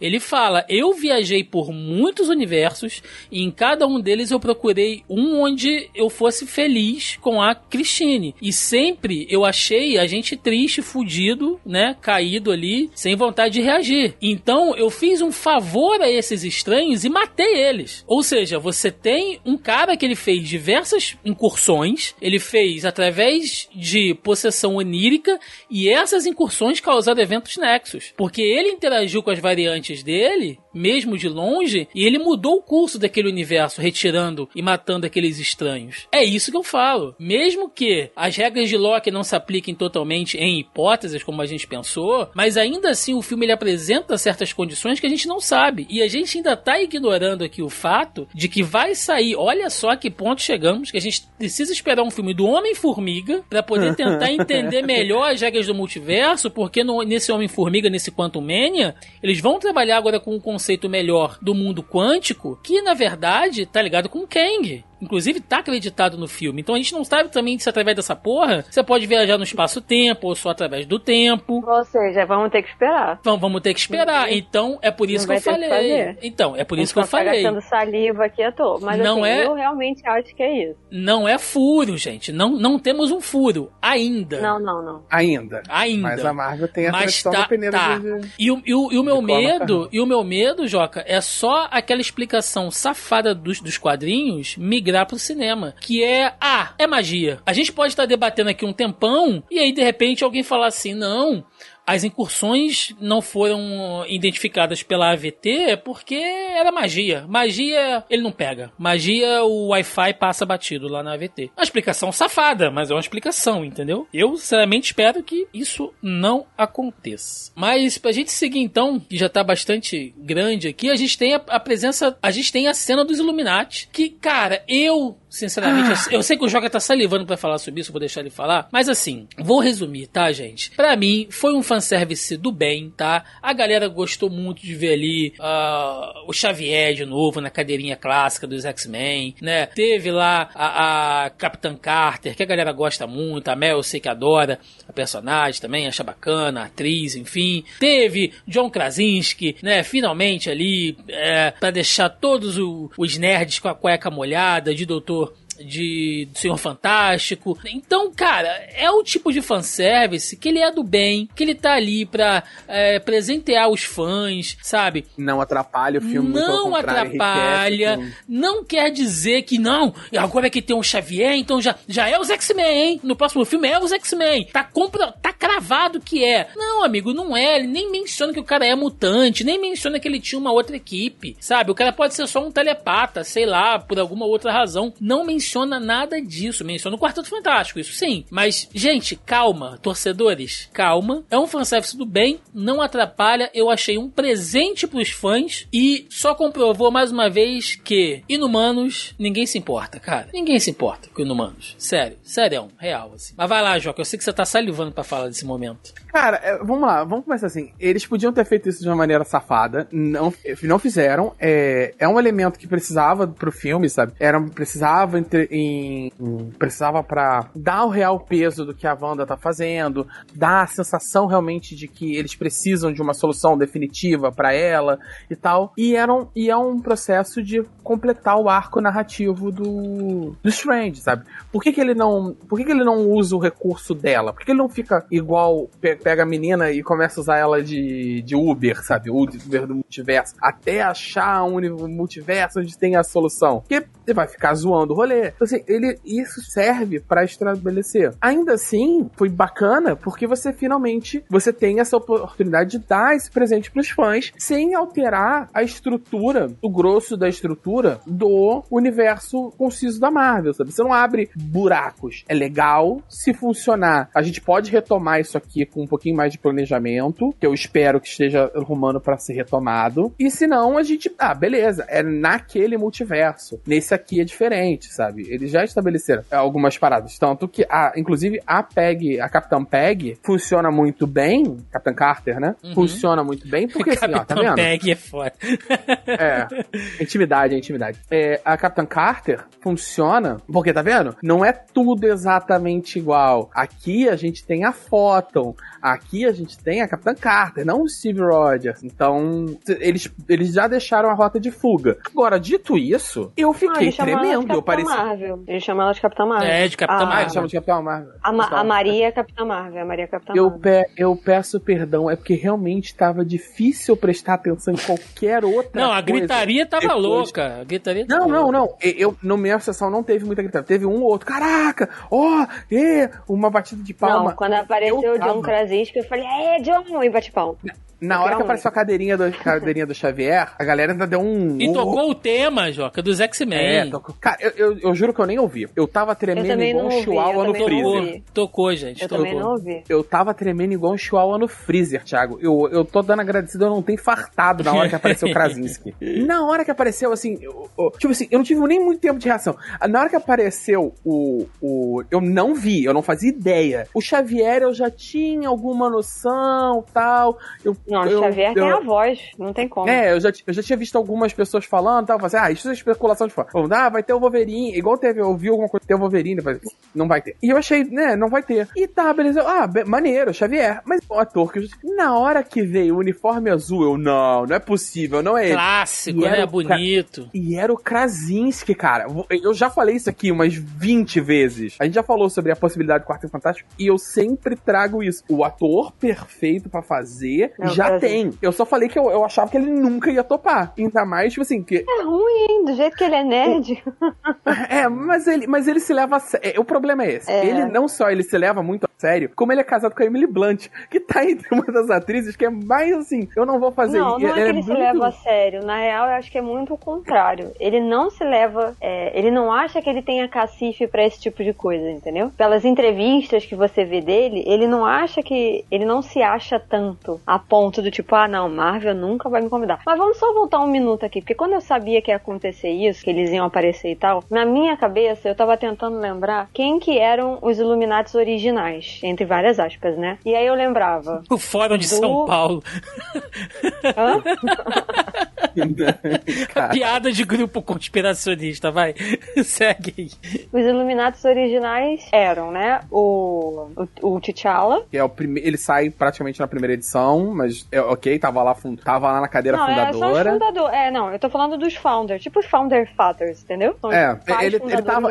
Ele, assi- ele É, saiu rápido, mas ele assinou a reunião, ele assinou a ata. Ele assinou a ata. É, ele não dormiu 30 anos em serviço. É, é o T'Challa, o Homem de Ferro, não é? Aham, o Senhor Fantástico. O Senhor Fantástico, o Namor, Aff, Maria. O, Xavi- o Mas, gente, Xavier. o Xavier e quem tá faltando? O Richards, né? O Reed Richards, né? Não, não, o Senhor Fantástico. Não, tá faltando o Trovão Negro. Raio Negro. Raio, Raio Negro. Negro. Então peraí, eu tô contei, são sete? É, porque o. O. T'Challa tá em lockdown. Ah, tá, ok. Então tá. Então são esses Ele, é, sete. na, Eu não, na, sabia na primeira. do. Eu não sabia É, do vaga- maluco do Inumanos, eu sabia dos outros seis. Aí eu virei e falei O- assim, eu, na minha cabeça eu tenho que, eu tenho, vou ter que comentar isso na minha cabeça. Eu falei assim, mano, se eles meterem o namoro, o Thiago vai ter um filho no cinema. que ele o vai Thiago xingar. levanta e sai. Tanto, o Thiago levanta e sai. Assim, e eu acho. Não sei se vocês repararam, mais uma vez, é porque também acontece tanta emoção nessa cena que é, que é legal, assim. Vocês já repararam que é uma cadeira vazia? Eu acho que eu reparei. Mas eu pensei que fosse do Mordor, porque ele tava em pé. É, não, não, cade- o, Mordor, o Mordor tava em frente à cadeira dele. Tem uma cadeira no canto que não tem ninguém. E eu acho que é uma homenagem. Eu não vi nada. Eu só, pra mim, fiquei com a ação. Pode ser viagem na minha cabeça. Que era uma homenagem ao T'Challa. Eles deixaram a cadeira do T'Challa vazia. Pode ser. Seria foda. É, pode ser foda. Ou o Homem de Ferro também, né? É. vale vale mas- aí. é. Um porque faleceu na vida real e o outro porque o personagem faleceu. Preciso esperar filme, é, vídeo de alguns. é, de Ah, algumas não. pessoas aí Ai. dizendo: o Pantera Negra estava lá, só você não viu, né? É, assim, Deus, não, não, não muda. Não muda Não, o fato ok, é que não muda é- nada no filme, mas é, Não, é legal E assim, pensar e você, eu sei que o Thiago fica reclamando dos inumanos, tá? eu conheço pouquíssimo, mas eu Ninguém, achei Melissa, pode ficar corajoso. Eu achei muito, não, eu, eu, eu de fato achei muito corajoso eles terem, é, eles não terem ignorado isso, saca? Uhum. Tudo bem que foi um O- negócio ruim, é, que a o- série foi ruim, que não saiu como eles planejaram e tal, mas eu achei corajoso o fato do tipo, mas o personagem é nosso, ele realmente faz parte dessa cúpula especial aqui. A gente tem o ator, o melhor de tudo é que os atores, o que eu acho mais legal é isso, gente. O ator, mesmo sabendo da bomba, que foi a série que ele participou, Ele voltou voltou e- pra fazer o papel. Então, tipo assim, eu acho isso extremamente admirável, saca? Você Assim, voltar pra você fazer, tudo bem que tem cachê. Alguém vai virar e falar assim: "Ah, mas ele foi pago e tal". Mas vai gente, gerar buzz, vai gerar, vai, vai dar É, movimento na carreira dele, tudo bem, mas é, A gente sabe que não é bem assim. Nem todo o dinheiro do mundo às vezes paga o retorno Sim. de algum personagem. Ah, nem tinha É, fala ator também pra bom. decorar. Dinheiro fácil. é, Não, bem é, tem isso, mas o cara, Va- o cara voltou, isso. botou a roupa, entendeu? Então, É, é assim, só vol- é só voltar, fala isso pro. Ai, caralho, esqueci. O, o que era do IAR? Eu esqueci agora o nome dele. o George Clooney. George Clooney. Fala pro George Clooney do Batman. é só voltar, não tem fala, é só ficar sentadinho. Pergunta se ele veste. Mano, ele não voltou nem pra porra do IAR quando o cara morreu. O cara que era o melhor amigo dele na série, morre. É, na época, isso, né? Tentaram fazer com que ele voltasse pro funeral. Era tipo só pra ele aparecer no funeral, saca? Porque o cara era amigo dele na série, morreu. Ele não voltou, ele só voltou por uma participação especial na última temporada. Nada a ver com o assunto. Eu tô, eu tô vendo aqui algumas formações dos Illuminati, porque tiveram várias também, né? Tem isso. E... É, depois Não, é. morre, e teve gente né? Falando, Hank ai, a Mônica, não sei o quê. Eu falei, não, gente, essa é a Maria. A Mônica é a filha da Maria. Eu vi uma galera falando no cinema, ah, Mônica, não sei o que. Não, essa é a Maria. Eu, eu achei que fosse ser a Mônica. Por um segundo eu fiquei, ué, ué é, a, é a Mônica, mas trocaram a atriz? Mas não, é realmente é a Maria. É, tem, é, Nossa, tem mas o várias formações. E, mas assim, eu achei muito... Achei coisa foda. E uma outra coisa que eu achei legal também, e que serve pra desmistificar o fato, ou não, né? E a gente, vamos, acabei de pensar, eu mesmo uma contra-resposta pra, minha pergunta aqui, é o fato de que a Melissa gente tá vê... fazendo uma possessão anírica nela mesma agora pra responder. Né? Não, é porque a gente vê, porque assim, uma das coisas que falaram da Miss Marvel, da série, e que, não, que ela não ia ter o mesmo poder dos quadrinhos, é porque aquilo ficaria feio pra série. Mas eles acabaram de fazer isso com o Reed no filme. Porque aparece ele se esticando. Sim. E, e Então, fica assim, bom. E fica e muito ficou bom. bom. Só que assim, a gente tem que lembrar que orçamentos diferentes, né? Não, mas eles não estão fazendo isso na série porque ela precisa ter a mesma origem dos poderes da Mônica e da Capitã Marvel. Então ela não Sim, pode e- ter um poder diferente. E eles já falaram que, que tem projeto do de, Eles já estão falando que eles. Quer dizer, eles já confirmaram que vão incluir o Quarteto Fantástico na, na Marvel, só não tem data nem É. certeza de qual fase. Entendeu? Então, assim, talvez pra, seja pra não alienar o público leigo, sabe? Sim. Ah, tá vendo? Mais um personagem que estica. É, só, só para deixar, só para deixar esse programa datado e assim, gente, tudo pode mudar, mas segundo notícias que eu vi hoje, dia que estamos gravando esse podcast, que vai sair aí uma semana após o lançamento do filme, é, o John Krasinski parece que realmente estaria envolvido com o projeto, mas que ele gostaria de fazer um filme dele, do Quarteto Fantástico, um negócio meio meio do Cavaleiro da Lua, sabe? No sentido de que tá no universo, mas não tá ligado à questão do multiverso da Marvel. É, Que ele queria fazer algo dele- independente. E aí que Não, e- precisa de algumas Não, eu concessões pra isso, né? Eu não sei. Eu vi uma parada que, tipo assim, ele queria mais controle criativo, Sim, né? Pra, sim, pra ele sim. poder entrar no projeto. E ele assumiria tanto a protago- o protagonismo quanto Como a direção, do filme, sim. E eu acho ok, o John Krasinski, ele é um bom diretor, sabe? Ele já dirigiu Ele já bons se mostrou, filmes. é, Sim. ele já E mostrou assim- que ele é um diretor competente. E, E eu vou- o eu filme vou dizer pode muito bem habitar um outro universo. Isso daí é 8, Exatamente. 3, 2, Até porque, Mel, até, Até podem- porque o, o, o, o ponto de conexão do final dessas próximas fases agora, a fase 4, a fase 5, né, ou talvez a fase 6, não sei se vai chegar até lá nesse sentido, mas a grande ambição do, do MCU é fazer o, o Secret Wars, né? Então é, é, é você re- realmente reunir gente, equipes de universos diferentes, e aí quem sabe no final a gente não tem ali um ponto de interseção, acaba com esse negócio de multiverso e fica sendo um, um universo só. E aí vai ser, aí tem, aí sim, você traz o Quarteto Fantástico de um universo, os X-Men do outro, mas eu também já tô fazendo, ei nerds, Calma, eu, eu só, né? eu, É, deixa, eu, deixa eu só fazer uma volta, assim. É, a, a, gran- eu, é, deixa, deixa o pobre homem sonhar, que eu defendo essa porra dessa, dessa pancasting há, há, há década. É, cara, é, o John Krasinski ser o protagonista e diretor talvez seja o único jeito de, convencer, é, de convencer a esposa dele a, a, ser, a, a interpretar a Sue Storm, cara. Aí, aí fudeu. Aí é loucura. Aí foda-se. Aí o filme pode ser uma merda que eu vou defender. Eu vou estar pior do que, coisa, cara. Eu vou, vou defender esse Caraca. filme antes dele sair. Você vai Aí ser eu o fã da. Wanda do quarteto. Vou. Já aviso que eu vou full loucura. Já, já tá avisado agora. o, o filme vai ser uma merda. Tá ótimo, Eu maravilhoso. só tenho medo que ele estique o roteiro, Joca. tá que pariu. Ah, mas é isso, gente. Foi um fanservice do bem que tá, foi, foi bacana. É, vamos lá, então, né? Pra, pra algumas questões aqui antes da gente chegar mais pro, pro, pro encerramento. Pessoas, podemos bater o martelo de que este foi o primeiro filme de terror do MCU? Com certeza. Porque as Eu- eu não sei referências. se ele, ele não chega a ser um filme de terror, né? Não, de Thiago? terror Ah, do MCU, Joca. Veja bem que eu especifiquei Não, é, aqui. É, é sim, porque ele tem entendeu? elementos. Ele tem elementos e a galera tava dando vários gritos no cinema tomando susto. Como, Ah, ele tem- como ele tem tem Homem-Formiga. jumpscare. Como Tem- Homem-Formiga é um filme de assalto dentro do MCU, e o filme do, do lá do Soldado Invernal é um filme de espionagem dentro do MCU, então a gente pode dizer que esse filme do Doutor Estranho Sim, é um filme sim. de terror Eu, dentro do MCU. eu concedo, porém, com ressalvas. Meritíssimo.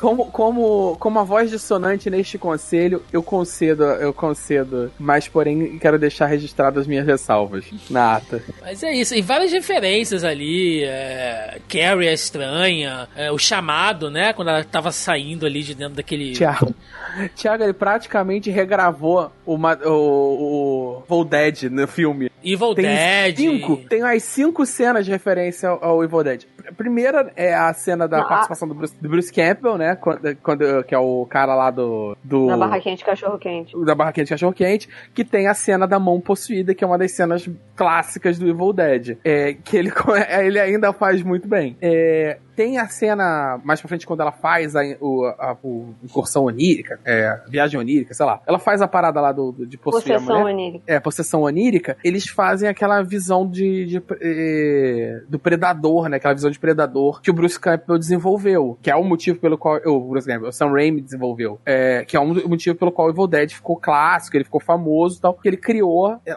uma, a tec, uma técnica pra poder fazer essa cena. A cena Tem da o mão lance também. dela né? dos escombros também, que ela puxa, aquilo ali também é clássico do Evil Dead. Uhum. E tem a, a, a- tem uma, uma das cenas de daquela de sussurro também faz uma referência a um outro filme dele, aquela a- Sim. como a mão, como o ângulo da câmera de quando ele quando o o Dr. Zumbi sai de- da mão ali do negócio, é bem é bem Evil Dead também, sabe? A forma como ela Ele- persegue, né? Uma coisa meio slasher movie, né? Que ela vai andando enquanto a galera vai correndo. Sim, Mike Myers total. Sim, sim, sim, sim. É, ela sai, ah, tem uma que ela sai do ela sai do espelho igual o chamado. Eu falei isso. Ela sai igual a Ah, Samara, lá do isso. chamado. Só Tem faltou falar algumas- sete dias, né, cara? Sete dias. É, cara, ela sai torta, é muito maneiro aquilo. É maneiro, é maneiro, não. Foi. foi... Não, é muito, é muito, é muito bem feito. Tem sim, o, o, o- CGI, ele tem umas, tem umas duas ou três vezes que eu, ih, né, que eu olhei falei, ih, Quando ela tá assim, voando ali em frente à é, ao é, FRJ mágica, ele- é feia pra caralho. Sim,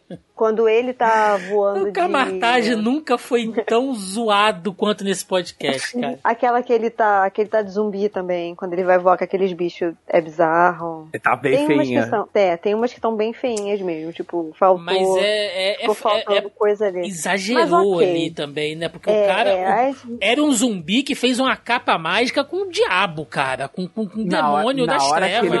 ele na hora que ele, ele faz começa a ali segurar. são. Como é que é o nome daquilo, mano? Ele fala Ele espíritos fala- sombrios, espíritos, né? ele São- dá, são é. Um... São os encostos, são os encostos. É. É, são uns encostinhos. Porra, é É. zumbi Pô, com você- espírito de encosto, cara. Aquilo ali na hora também. que ela manda é muito bom, né? Você é o mestre da magia, você consegue, con- você deveria, eles deveriam te obedecer. Aí ele teve, assim, na hora que ele falou, falou isso, que ele começou a, ele não destruiu, né? Ele foi segurando os bichos, falou assim, ele vai fazer a capa, uma- a eu capa pensei, preta eu de... falei, ele vai fazer uma asa com essas porras, ele vai sair voando. Eu pensei. Ele, eu pensei se ele vai fazer a capa preta. Eu achei, na minha cabeça, eu achei que, que fosse ficar igual a capa normal dele, só que mais estilosa. Uhum. Não, E- fez mas- asas. e preta? De fato, fez Não, asas. ficou pior. Assim, pior do ponto de vista de mais sinistro, né? Ficou. Aham, não, ficou mais agressivo E aí, ainda. já Eita, que o Thiago, o Thiago perguntou, eu, eu cheguei a perguntar isso pro Thiago, mas o, Joaquim não, não respondeu, porque ele não viu, né? Hum. Você tom, vocês tomaram susto no filme? Eu tomei susto Tipo, quando ele abriu o susto. Quando ele abriu Hum. aquele terceiro zóio que ele tava na- espetado lá na- no, no coisa, eu tomei um sustinho. Eu não tomei susto, não, mas, a, mas o meu braço sofreu por causa da Andrea. Ela tomou todos os sustos do filme e ela tava. Ela, depois de um tempo, ela falou assim: Eu sei que eu vou estar. E ela não soltou mais uma. O primeiro a gente tava de mãozinha dada, tal. Aí ela crau, cravou a unha na minha mão. Eu, hum, de- ah, que Porque bom. o filme outra tem lá, eu- eu- alguns jump scare, alguns, tipo, ele não tem dois ou três, ele tem alguns. Sim. Considerando as unhadas que eu levei, eu diria cinco. Cinco ou seis. Deixa eu olhar os hematomas aqui que eu te respondo, né?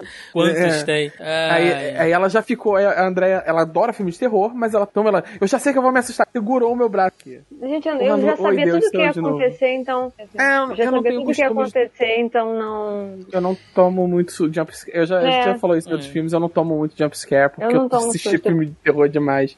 Eu tô anestesiada também, mas eu tinha uma galera gritando no cinema. Eu falei, mano, É, Desculpa a vírgula, mas retornando ao tema de, de, de ser um filme de terror, cara, esse, essa fase nova da Marvel tá dando bastante liberdade por tudo que a gente é, que eu já reclamei várias vezes de questão de, de, de- da Marvel ser meio enlatada, que eu reclamei muito no primeiro Doutor Estranho, que eu falei que não era um filme do Doutor Estranho, era um filme da Marvel com o Doutor Estranho e por aí vai. Esse, essa fase eu tô, eu tô, tá mudando, né? Você tem uma visão bem, bem do diretor e no, no, nos Eternos, sabe? É um filme bem com a cara da é, a diretora. gente tá com uma pegada muito mais autoral, né? Igual foi é. no Soldado Invernal. O- é, o, agora o Sam Raimi no coisa. É um filme do Sam Raimi, cara. Sim. Literalmente eu falei. No, no- nos bons e nos tentos. É. Tem problemas no filme, a gente acabou passando batido de ritmo, de montagem ali, mas são problemas que todo filme do Sam Raimi tem. Então, meio que vai. Mas em compensação, por exemplo, ele, por mais que tenha uma certa aguada ali ainda antes, mas aquela luta contra os Illuminati, ele vai full filme de terror, sabe? Não, aquilo ali é, foda. a cabe- E aí me vem cara, a pergunta de tipo, eu acho que esse filme tinha que ter uma classificação etária mais alta. é, ele, ele jogou literalmente dentro das regras ele tá da classificação 13 americana. anos. É, não, É, ele tá ele- 13 anos, mas tá. Ele Beleza, tá, gente? Eu não tô não tem, nem, não tem uma gota de sangue, então não É. sobe pra 16. Ele jogou literalmente na regra.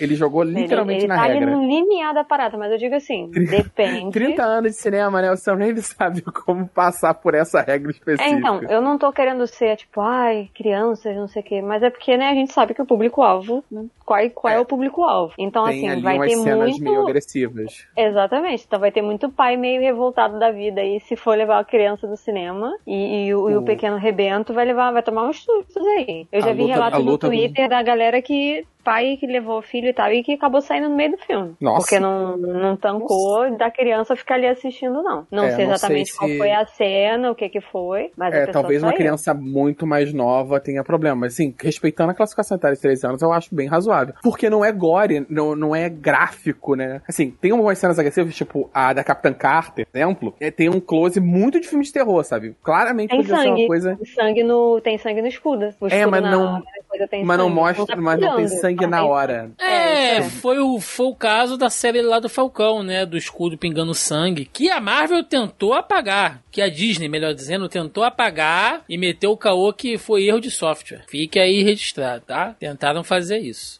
Pessoas, a gente já tá encaminhando aqui pro final. é, e aí, chegando também no final do filme. Que foi um filme curto, na minha opinião. Eu achei pouco tempo, até comparado com outras obras do MCU. E o final, assim. É, a gente sabe que precisaria dar um fim, né? A Marvel precisa dar o fim, porque afinal de contas o filme tem que terminar, o vilão não pode ganhar e tem que dar um jeito naquela situação ali, senão o multiverso vai acabar e você não tem mais filme pra fazer. Então é, né? A gente tem que seguir a coisa como tem que ser. Então em algum momento ia terminar. E aí, se a gente pensar aqui, eles escolheram a questão, né? Aquela coisa do clichê emocional de quando o vilão se depara com, com, com o objetivo dele, sabendo que ia dar ruim. Por mais que as pessoas tivessem falado com ela, e é dito isso durante o filme algumas vezes, tipo, Wanda, se você conseguir fazer o que você quer, você vai fazer o que depois, né? O que, que você vai fazer com a sua variante do outro universo? Não, você vai as matar crianças não vão te pessoas. reconhecer, as crianças não vão não te reconhecer. Ela, não, é, vou dar um jeito, né? A mãe tá on, a mãe resolve, né? E É, ela ela foi tá empurrando até chegar e ela se dá conta de que realmente ela é vista como uma monstra, uma louca ali, né? A bruxa, realmente. E apela-se pra esse clichê emocional que, ok. O problema, cara, é que isso acontece muito rápido. O final do filme ele é extremamente corrido, né? E isso assim, a gente entende que o filme tem que ter uma resolução. Mas, cara, gente, 20 minutinhos de final faria tanta diferença. Eu não acho que o final ele compromete o filme, não, tá? Eu acho que poderia até acabar daquele jeito, mas a maneira como foi eu acho que feita foi muito preguiçoso. foi muito preguiçoso. Foi muito Eu- eu- preguiçoso. Não, Assim- e a so- aquela solução, nossa, aquilo ali me, me broxou de uma maneira, mano. Ah, eu sabia Porque, que a assim, solução era aquela. Eu, ach, eu fiquei é um achando até que eles negócio, iam. era, era um negócio muito óbvio, muito simples. Porque assim, ah, alguém virou e falou assim: ah, mas é filme de super-herói, você queria o quê? Eu falei, mano, isso não quer dizer porra nenhuma. A gente tem de, a gente tem de roteiro nenhum A gente um tem, filme. a gente tem um monte de filme da Marvel, mais de 20, e nenhum deles tem essa mesma resolução simplória que esse filme tem. Cara, não. Vários deles têm resoluções simplórias. Esse a gente não tem como Não. passar muito pano. Não, óbvia desse jeito, não. De que eles não É. precisavam de absolutamente nada a não ser de virar pra menina e falar assim: você nem tentou ainda. Porque foi isso que eles fizeram. É, é, é, o da Chaves é um pouco. é, mas o da Chaves é a solução de super-herói 101. Ah, acredite no, acredite no coração das cartas, um ba- caralho, por aí Não, vai. Sim, Acredite no que poder da amizade, né? Essas coisas assim É. que a gente aceita. Aí eu falei, mano, eu não acredito que, tipo, virou esse. Porque assim, não teve nenhuma construção dela usando o poder. Para ele virar e falar assim, você já está usando o seu poder o, seu- o tempo inteiro, só você não reparou. Tá tipo a música da Pete, sabe? Eu estava aqui o tempo todo, só você não viu? Porra. Eu falei, mano, eu não acredito nisso. Eu não acredito assim. Eu, beleza, eu entendi que, ah, eles vão mostrar e tal. E aí aquilo ali pra mim não faz o menor sentido desde o momento que ela conseguiu controlar. Ela bateu na Wanda, ela não ganhou, mas ela bateu na Wanda. Ela consegue abrir o portal e aí ela vai de novo por um treinamento e ela não consegue abrir um portal normal. Eu falei, não, daí já não. Ahnung.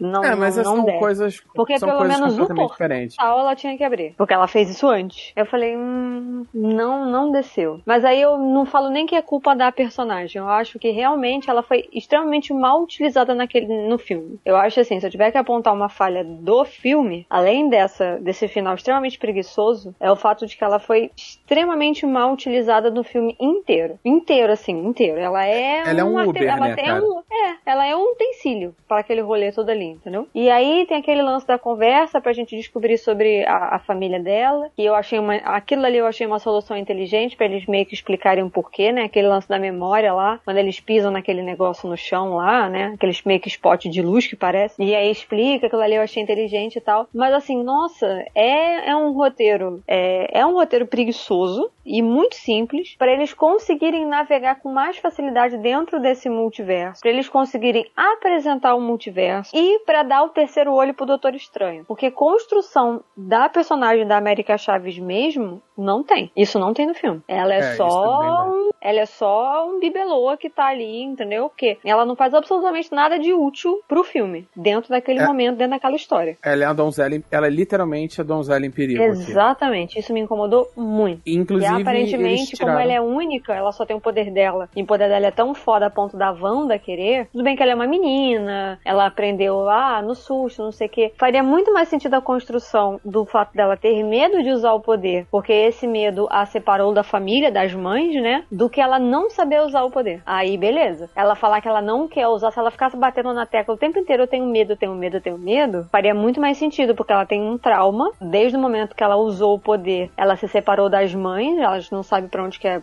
jogou a mulher, não sabem em que universo que elas estão. Aí, beleza. Agora ela fica batendo o tempo inteiro, não sei, não sei, não sei. Não, ela sabia. Era muito melhor ela falar que ela tinha medo. Porque todas as vezes que deu o gatilho dela usar, foi numa situação de risco, em que ela estava com medo e ela ativou o portal. Seria, seria uma basicamente a mesma saída, mas eu ainda acho que seria uma, mais é, elegante se ela soubesse usar e ela, ela usava de maniplicente antes tal, não sei o quê, e acaba dando problema com a mãe dela, com, as mães delas, com, com as mães dela. É complicado. As mães dela. É, as mães dela. E, e aí ela ficou traumatizada e ela não consegue. Toda vez que ela vai usar, ela trava, sabe? Meio que como um reflexo da parada. Eu acho que aí no final ela, não, não sei o que, aí ela meio que cria coragem e tal. E podia ficar justificativo pro próximo filme, tipo assim, ela não. Ela ainda não superou o trauma, sabe? Ela conseguiu usar ali no momento de, de emergência, mas ela não, não sabe usar, sabe? Ela não. Quer dizer, ela sabe usar, ela. Tô eu, é. Pra- Tô eu aqui consertando o roteiro. Eu, eu acharia muito mais Ah, legal. normal. Tenho medo, não quero Ma- usar. Mas não, ainda normal, assim eu tá acho que. Mas ainda acho que não estraga o roteiro. Eu acho muito pior, Não, pra, pelo menos pra mim. não estragou. Eu só achei que, puta, né? que Merecia mais, né? Merecia mais, podia. até pela personagem mesmo. Mas uma semaninha ali na, na, na mesa de, de roteiro podia ter resolvido isso melhor, né? Merecia mais, né? Pior do que isso, eu acho, o problema de, de ritmo que o primeiro e o segundo ato, e o terceiro ato tem. Eles são extremamente corridos. Em vários momentos, o primeiro ato parece. O, o primeiro ato, até mais do que o segundo, do que o terceiro, ele parece um mosaico. Ele não é uma, propriamente dito, uma, uma história. né? Ele vai picando de uma cena pra outra. Porque ele não tem um roteiro tão bem construído, cheio de coisinhas pra ele poder fazer o ritmo bonitinho. Todo o grosso do roteiro tá na segunda metade dele. Tanto que É. o terceiro é corrido por isso, porque tem pouca coisa pra ele preencher ali. É, mas de modo geral, o terceiro ato dos filmes da Marvel tem a tendência a ser pior mesmo. Isso é quase que tradição já. E depois do final, ver aquela coisa meio. né? As coisas estão voltando ao normal. Aí a América Chaves foi treinar lá na UFRJ, a mágica, né? Lá no Cabotage. então. É. Ok. Fede... né? Eu acho que o Kamatachi tá mais pra federal, hein? É, ok. né? Tem uma galera mais diversificada ali. É. E, e aí, gente, termina, mesmo, né? Se a gente for considerar aqui a cena pós-crédito, é. Com o estranho encontrando a Claire, que tá ali na, na pele da lindíssima da Charlize Theron, que é uma personagem, né? Que é Eu uma ideia de personagem. que personagem seja esse. Então, Eu ela, ela é. Ela, ela já fez par, né, com o Doutor Estranho nos, nos quadrinhos. E ela é a sobrinha, eu acho, do Dormammu, cara. Sobrinha, Caralho. filha adotiva, alguma coisa assim, eu não lembro direito o que, que é. Mas ela tem uma ligação, ela consegue viajar pra aquela dimensão sombria lá do Dormammu. Então. É, eu entendi que era alguma coisa do Dormammu quando abriu a porta e as cores eram as mesmas Sim. do outro filme. Eu falei, Aquele roxo com Dormammu? brilhinho, né, é, cara? É, É. exatamente. É. Então, e aí ele manifesta aquele terceiro olho lá, ah, que é o mesmo que o que o, o, o, o estranho lá do lá do Dark Road, né, que teve, inclusive a gente não falou da luta musical, né, cara, que foi muito bem sacada, assim, visualmente foi muito maneiro, cara, foi Eu, muito legal. eu vou ser sincero, eu acho que é a melhor luta que já teve no MCU. Foi muito Na minha legal. opinião. Eu gosto de coisas diferentes. E, e o- Não, aquilo ali foi quadrinhos sem tirar. Muito! Nossa, foi muito legal Muito. aquilo ali, cara. Igual a luta filosófica lá do Visão, né? Com o Visão Branco. São coisas diferentes, assim, fora da caixinha, que tem a ver com o personagem. Então, foi, foi muito legal. E aí ele manifesta aquele terceiro olho, e aí eu ouvi algumas pessoas falando depois que, nossa, isso mostra como é que o Doutor Estranho agora tá muito mais poderoso e tal. Ok, ele pode estar até mais poderoso, mas pra mim, aquele terceiro olho ali, claramente, é resultado do uso do Darkhold. Porque É, eu também. eu- É eu- até eu, explicado? segundo, eu achei que era uma possessão, na É, verdade. eu, eu- eu não digo nem possessão, Joca, mas assim, pra ele usar o Darkhold, um preço ele teve que pagar. Alguma coisa. Então ele foi afetado pela parada. É, né? alguma coisa dentro dele tá zoada já, entendeu? Alguma sementinha do mal foi plantada dentro dele, isso eu não tenho dúvida nenhuma, nenhuma, nenhuma, nenhuma. Ele não ficou com o dedo preto ainda, porque todo usuário de Darkhold fica com aquele dedo de carvão, né? Quando você vai botar o carvão na, na churrasqueira, fica com a ponta dos dedos É, mas eu acho que preto. aquilo ali é, é um uso contínuo da parada, né? É, ele não Como chegou a esse ponto ainda, mu- é. É, então ele só foi de pra fato cima. afetado, entendeu? É. É pra simbolizar também a corrupção, né? Aquilo é o avanço da corrupção na pessoa. Exatamente. Ah, bom, antes da gente ir para as nossas considerações finais, gente, o podcast está super longo, mas não tinha como, né? A gente esperou e tinha muita coisa para falar sobre esse filme. Eu vou ler aqui muito rapidamente os comentários dos nossos queridos ouvintes lá do nosso grupelho do Zoneando Podcast. Olha só quanto tempo a gente não faz isso, quer trazer a galera lá do nosso tópico da pré-pauta. Sim, se você tá ouvindo esse podcast, esse programa ainda não faz parte do nosso grupelho do Zoneando Podcast, saiba que temos aí duas formas de você entrar. É só você jogar na barra de busca aí do Facebook Zoneando Podcast, que vocês acham o nosso grupo, ou entra aí na postagem no nosso site, na postagem original desse programa, no zonae.com.br. Logo abaixo ao player tá o link lá para você entrar no nosso grupelho e participar aí dos nossos tópicos da pré-pauta, onde a gente sempre abre espaço pra galera fazer perguntinhas, comentários, enfim, e tivemos alguns aqui, começando aqui com a nossa querida Márcia, Márcia Correia, que já participou com a gente.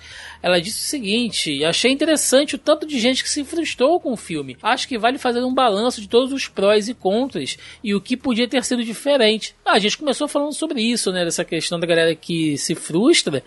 E assim, é porque já tá muito longo. Mas se a gente for pegar aquelas teorias malucas, né, Mel? A Mel que ficou mais por dentro disso. Tanto de teoria doida de gente pra aparecer, o que, que ia acontecer. E muita gente acreditou, real, assim, cara. Não, a mais legal era que se o Homem-Aranha estivesse lá, ele derrotava a Wanda. Ah, claro. Essa foi assim a que eu falei, mano, não acredito nisso. A mais legal era essa. Ah, Não, e detalhe, a pessoa foi bem específica. Ela não falou que era qualquer Homem-Aranha. Ela falou que era É. o Homem-Aranha do Tobey Maguire. E se o Homem-Aranha do Tobey Maguire estivesse lá, que ele conseguia controlar a mente fechar a mente, então a Wanda não ia conseguir manipular ele, que ele iria derrotar a Wanda. Eu falei, gente do céu, ok. Caraca, o aranha cinético, cara. Telecinético. Que loucura.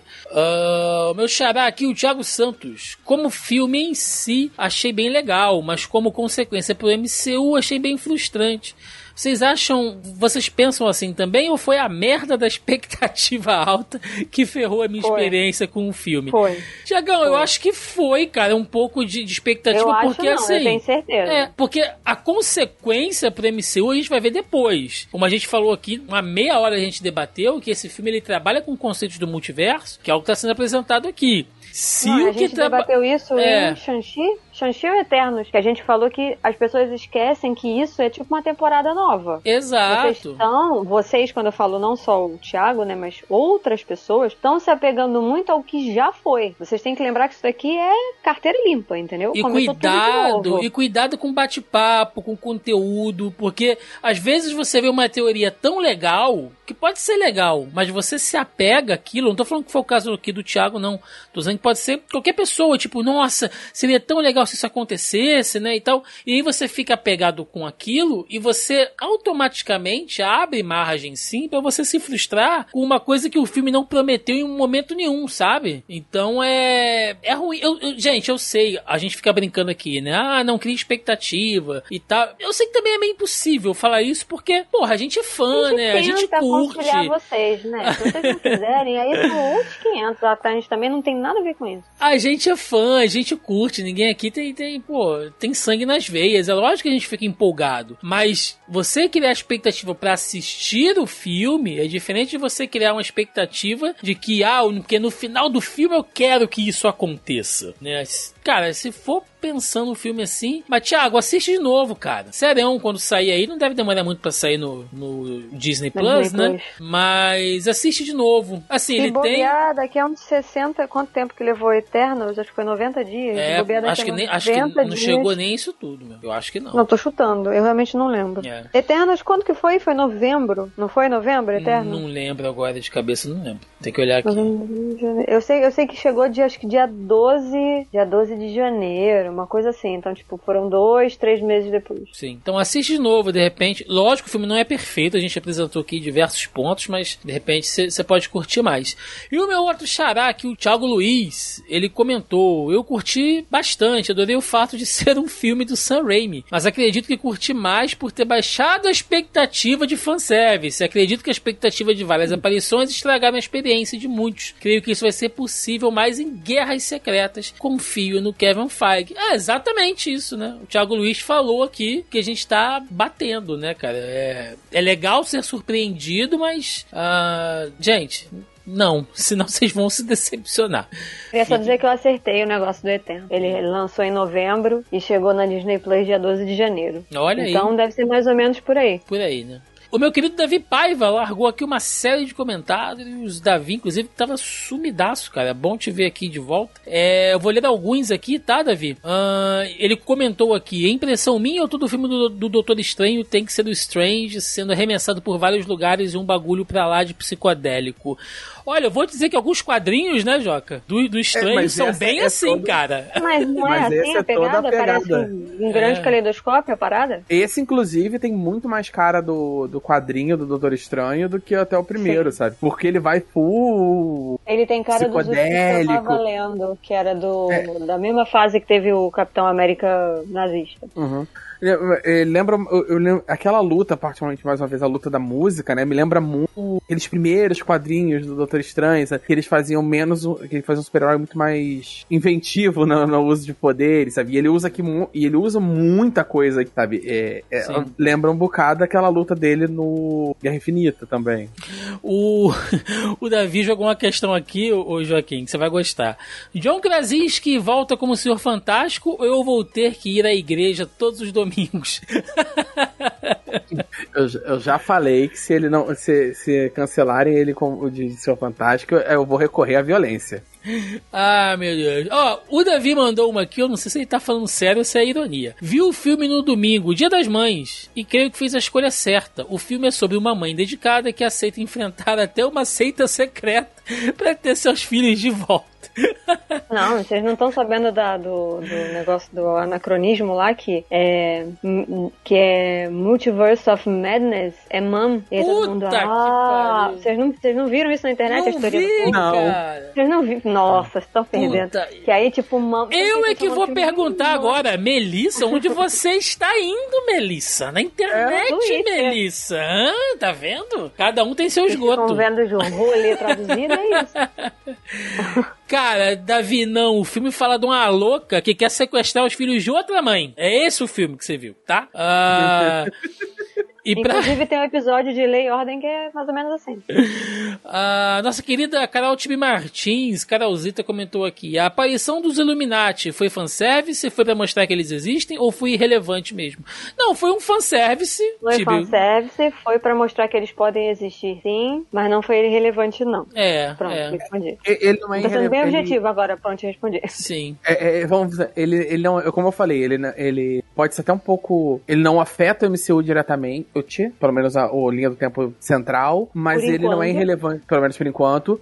É, mas ele, ele ele afeta o filme sim, ele é importante pra, narra, pra, histó- É, pra pro narrativa que tá filme apresentada ali. sim, pro MCU talvez nem tanto. Mas o Davi, de novo, ele jogou uma consideração aqui que eu achei interessante, a gente não mencionou isso. Ele respondeu aqui pra Tibi, olha, eles existem naquele universo, logo podem existir no meio meia. Se a gente levar em consideração de que existem variantes em todos os universos, é um ponto a se pensar também, gente. Com pode, certeza. pode ser que exista um Xavier naquele no, no universo meio meia, mas que ele não tem poderes mentais, que ele anda, de repente o cara é atleta, né?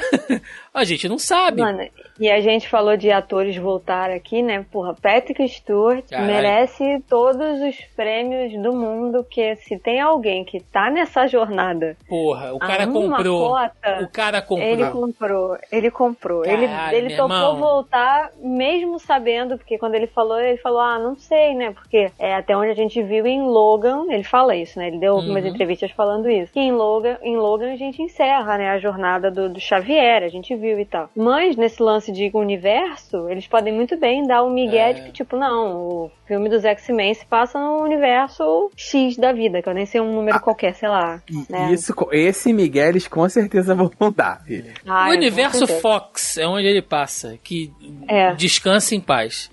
É, meus queridos, então vamos lá. Considerações finais. Melissa Andrade, Doutor Esquisito e Feiticeira Maluca no multiverso dos, Do dos, Caleidoscópio. dos paradoxos, dos Paranauê. E aí, o que, você fala de consideração final e o que, que você espera do MCU a partir disso? Cara, as minhas considerações finais são: eu gostei do filme, o filme é. pro- Ele não promete muita coisa, né? Apesar da galera ter criado 20 mil teorias aí, mas foram vocês que criaram as teorias, não foi o filme, então desculpa aí, sem desculpa. É, o filme é extremamente competente, a gente tem um filme de terror, a gente tem cenas mais pesadas. É, de todos esses filmes que a gente viu até agora, dos novos, pelo menos dessa fase nova, assim como Shang-Chi, eu acredito que esse filme é um puro suco de quadrinho. A gente tem muita coisa chupinhada de quadrinhos, eu espero que os próximos sigam nessa linha, né? Como a gente teve lá a batalha lá da- das notas musicais, a gente tem outras cenas que também são muito próximas às páginas dos quadrinhos. E eu acho que ele tem que seguir essa, essa linha mesmo, assim, não se destoar tanto. É, que pode ser uma identidade nova agora pra fase 4, vai saber. Mas assim, eu gostei bastante com as ressalvas que eu fiz aí em relação à obviedade do, do roteiro, ao final preguiçoso. E, cara, o que eu espero agora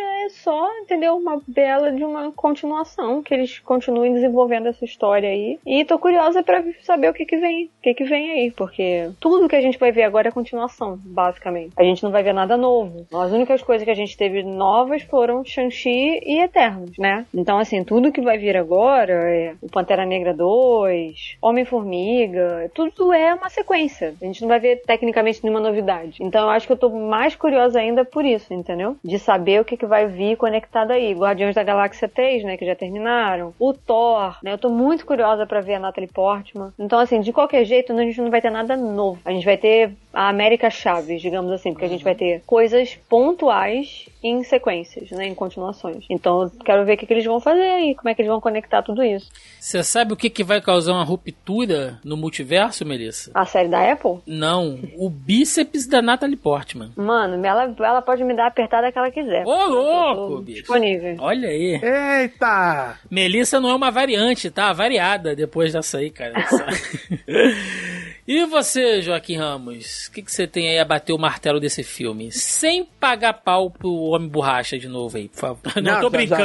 já- já- eu acho que eu já fiz tudo que eu. Assim, eu espero sinceramente que, que de fato o filme saia, eu já deixei isso bem claro. Que de fato a gente tem um quarteto. Eu quero ver um filme Quarteto Fantástico. Independ... Eu já queria antes de- de- desse, dessa aparição. Eu quero muito que seja com o John Krasinski, sabe? É- Era, era minha vontade real de que fosse com ele. E então, assim, isso eu tô, tô esperando. Mas eu gostei de muito. Eu não gostei do primeiro Doutor Estranho, eu já falei isso algumas vezes. Esse, em compensação, eu achei muito bom. E eu acho que, por ele ser bom, eu acho que ele ainda deixa o outro pior. E eu tô gostando de ver nessa fase da Marvel os diretores terem mais identidade nos, próprios, nos filmes, sabe? Eles estão tendo mais um pouco mais de liberdade para produzir coisas com a cara do próprio diretor, sabe? Estão sendo chamados também diretores um pouco mais de renome, quer dizer, com um pouco mais de, de características autorais, etc. Então, assim, eu tô gostando de ver isso. Eu, eu quero ver quando eles vão começar realmente a introduzir o Big Bad da fase 4, pra gente entender qual é o foco que eles estão dando, porque isso a gente ainda não viu. É, tem que chamar o.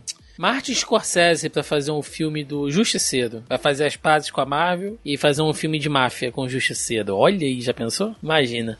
Eu queria dizer que o filme favorito de super-heróis do Sam Raimi é Shazam. é bem a cara dele, aliás, né? Mas é, é, faz sentido. Mas é isso. Gente, minhas considerações finais. É, eu gostei do filme. Eu achei que o filme cumpriu a proposta dele, que é tratar de multiverso. Porra, ninguém pode dizer que o filme não teve viagem no multiverso, gente. Pelo amor de Deus. Teve viagem no multiverso, apresentou outros lugares, apresentou é, outros conceitos, né? Então, porra, isso tem. Uh, caraca, Feiticeira Escarlate, a gente esperou desde a Era de Ultron para ver a Wanda manifestando os poderes da Feiticeira Escarlate. A mulher brilhou pra caramba no filme. O Doutor Estranho usando ali visualmente os poderes. Cara, é um filme bacana para tu sentar para assistir, sabe? Eu acho que ele a proposta dele que ele prometeu, ele entregou. Ele não entregou teoria maluca, mas ele entregou o que ele prometeu. Vamos falar do multiverso? Vamos falar do multiverso. Então ele entregou. Eu tô mais preocupado com as consequências dele do que com o filme em si. Gostaria que gente fosse um pouco mais longo, pelo menos no terceiro terceiro ato para poder polir melhor aquele final. Não achei que estragou o filme, mas eu concordo com a galera que tá criticando que o final poderia ter sido muito melhor trabalhado. É isso, gente. Vamos lá, vamos pro encerramento. Vambora!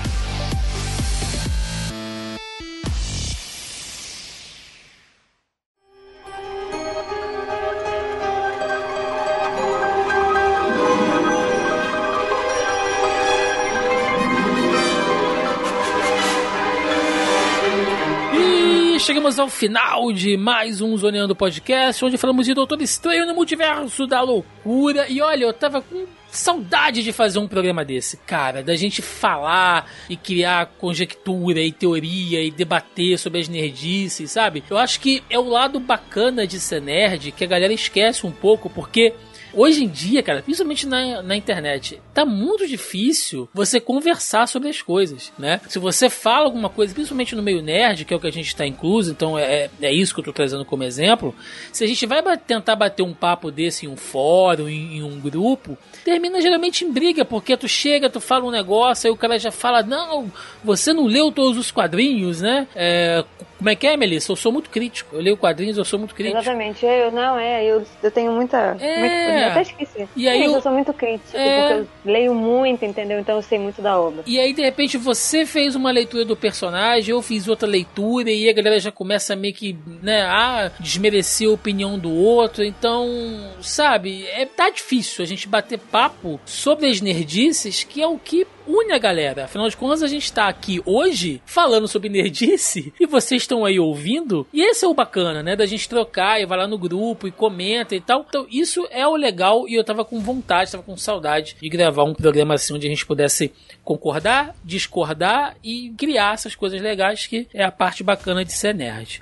Então, aquele momento para recadinhos jabás aí, o que vocês tiverem. Joaquim Ramos seguimos com os projetos em, em, parados, né? Como sempre, eu só lembro do, da sessão de RPG lá, como eu falei, tem. A gente tem. Os episódios gravados estão no YouTube e a gente joga em. Em teoria toda quinta, mas eu diria mais algumas quintas de nove à meia-noite no Twitch. É RPG de super-heróis, eu, eu, sou o narrador e eu jogo com os amigos meus, eles interpretam os heróis da Rogue Justice. Maravilha. Melissa Andrade, você? Tenho nenhum projeto, tô parada aí, igual o Joca, mas igual que eu fiz da outra vez, de recomendações, vou dar uma recomendação aqui pra galera. É, de uma série, dessa vez vai ser uma só, tá? Assistam Severance, né, ou Ruptura, que é a série aí da, da Apple Plus, mas pra galerinha que não tá afim de assinar Apple Plus aí, mas já falei, sete dias de graça, vocês podem assinar a primeira assinatura aí, quem quiser. Se não, tem nos meios escusos aí, cada um com sua sentença, faço que vocês bem entenderem. Mas a dica é, assistam Ruptura, que é uma série muito, muito, muito foda, que é assim uma experiência para quem curte ficção científica, é, para quem curte umas paradas mais diferenciada, que é uma série que tem direção do Ben Stiller, né? Que por uma casa ele dirige um dos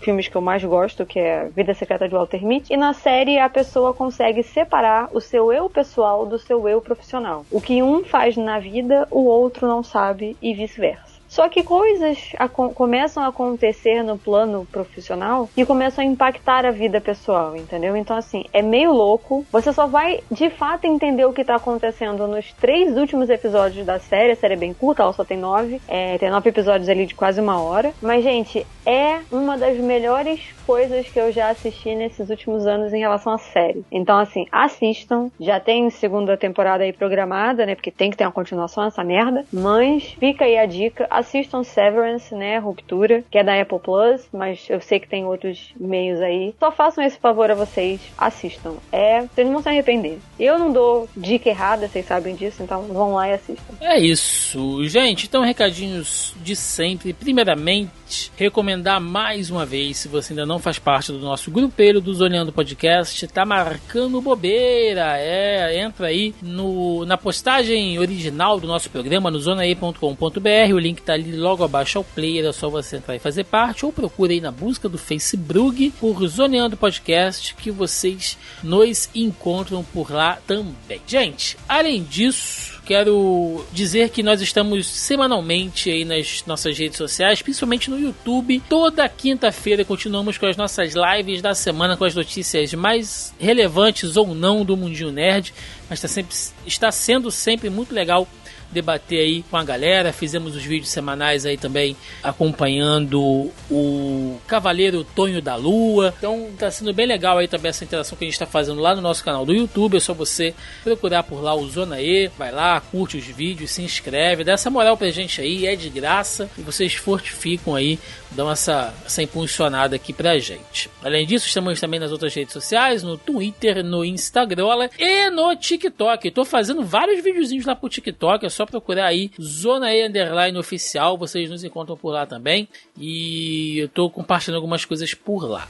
Gente, é isso. Vamos ficando por aqui. Até semana que vem. Um abraço e até mais. Valeu! Tchau, tchau. Tchau, tchau.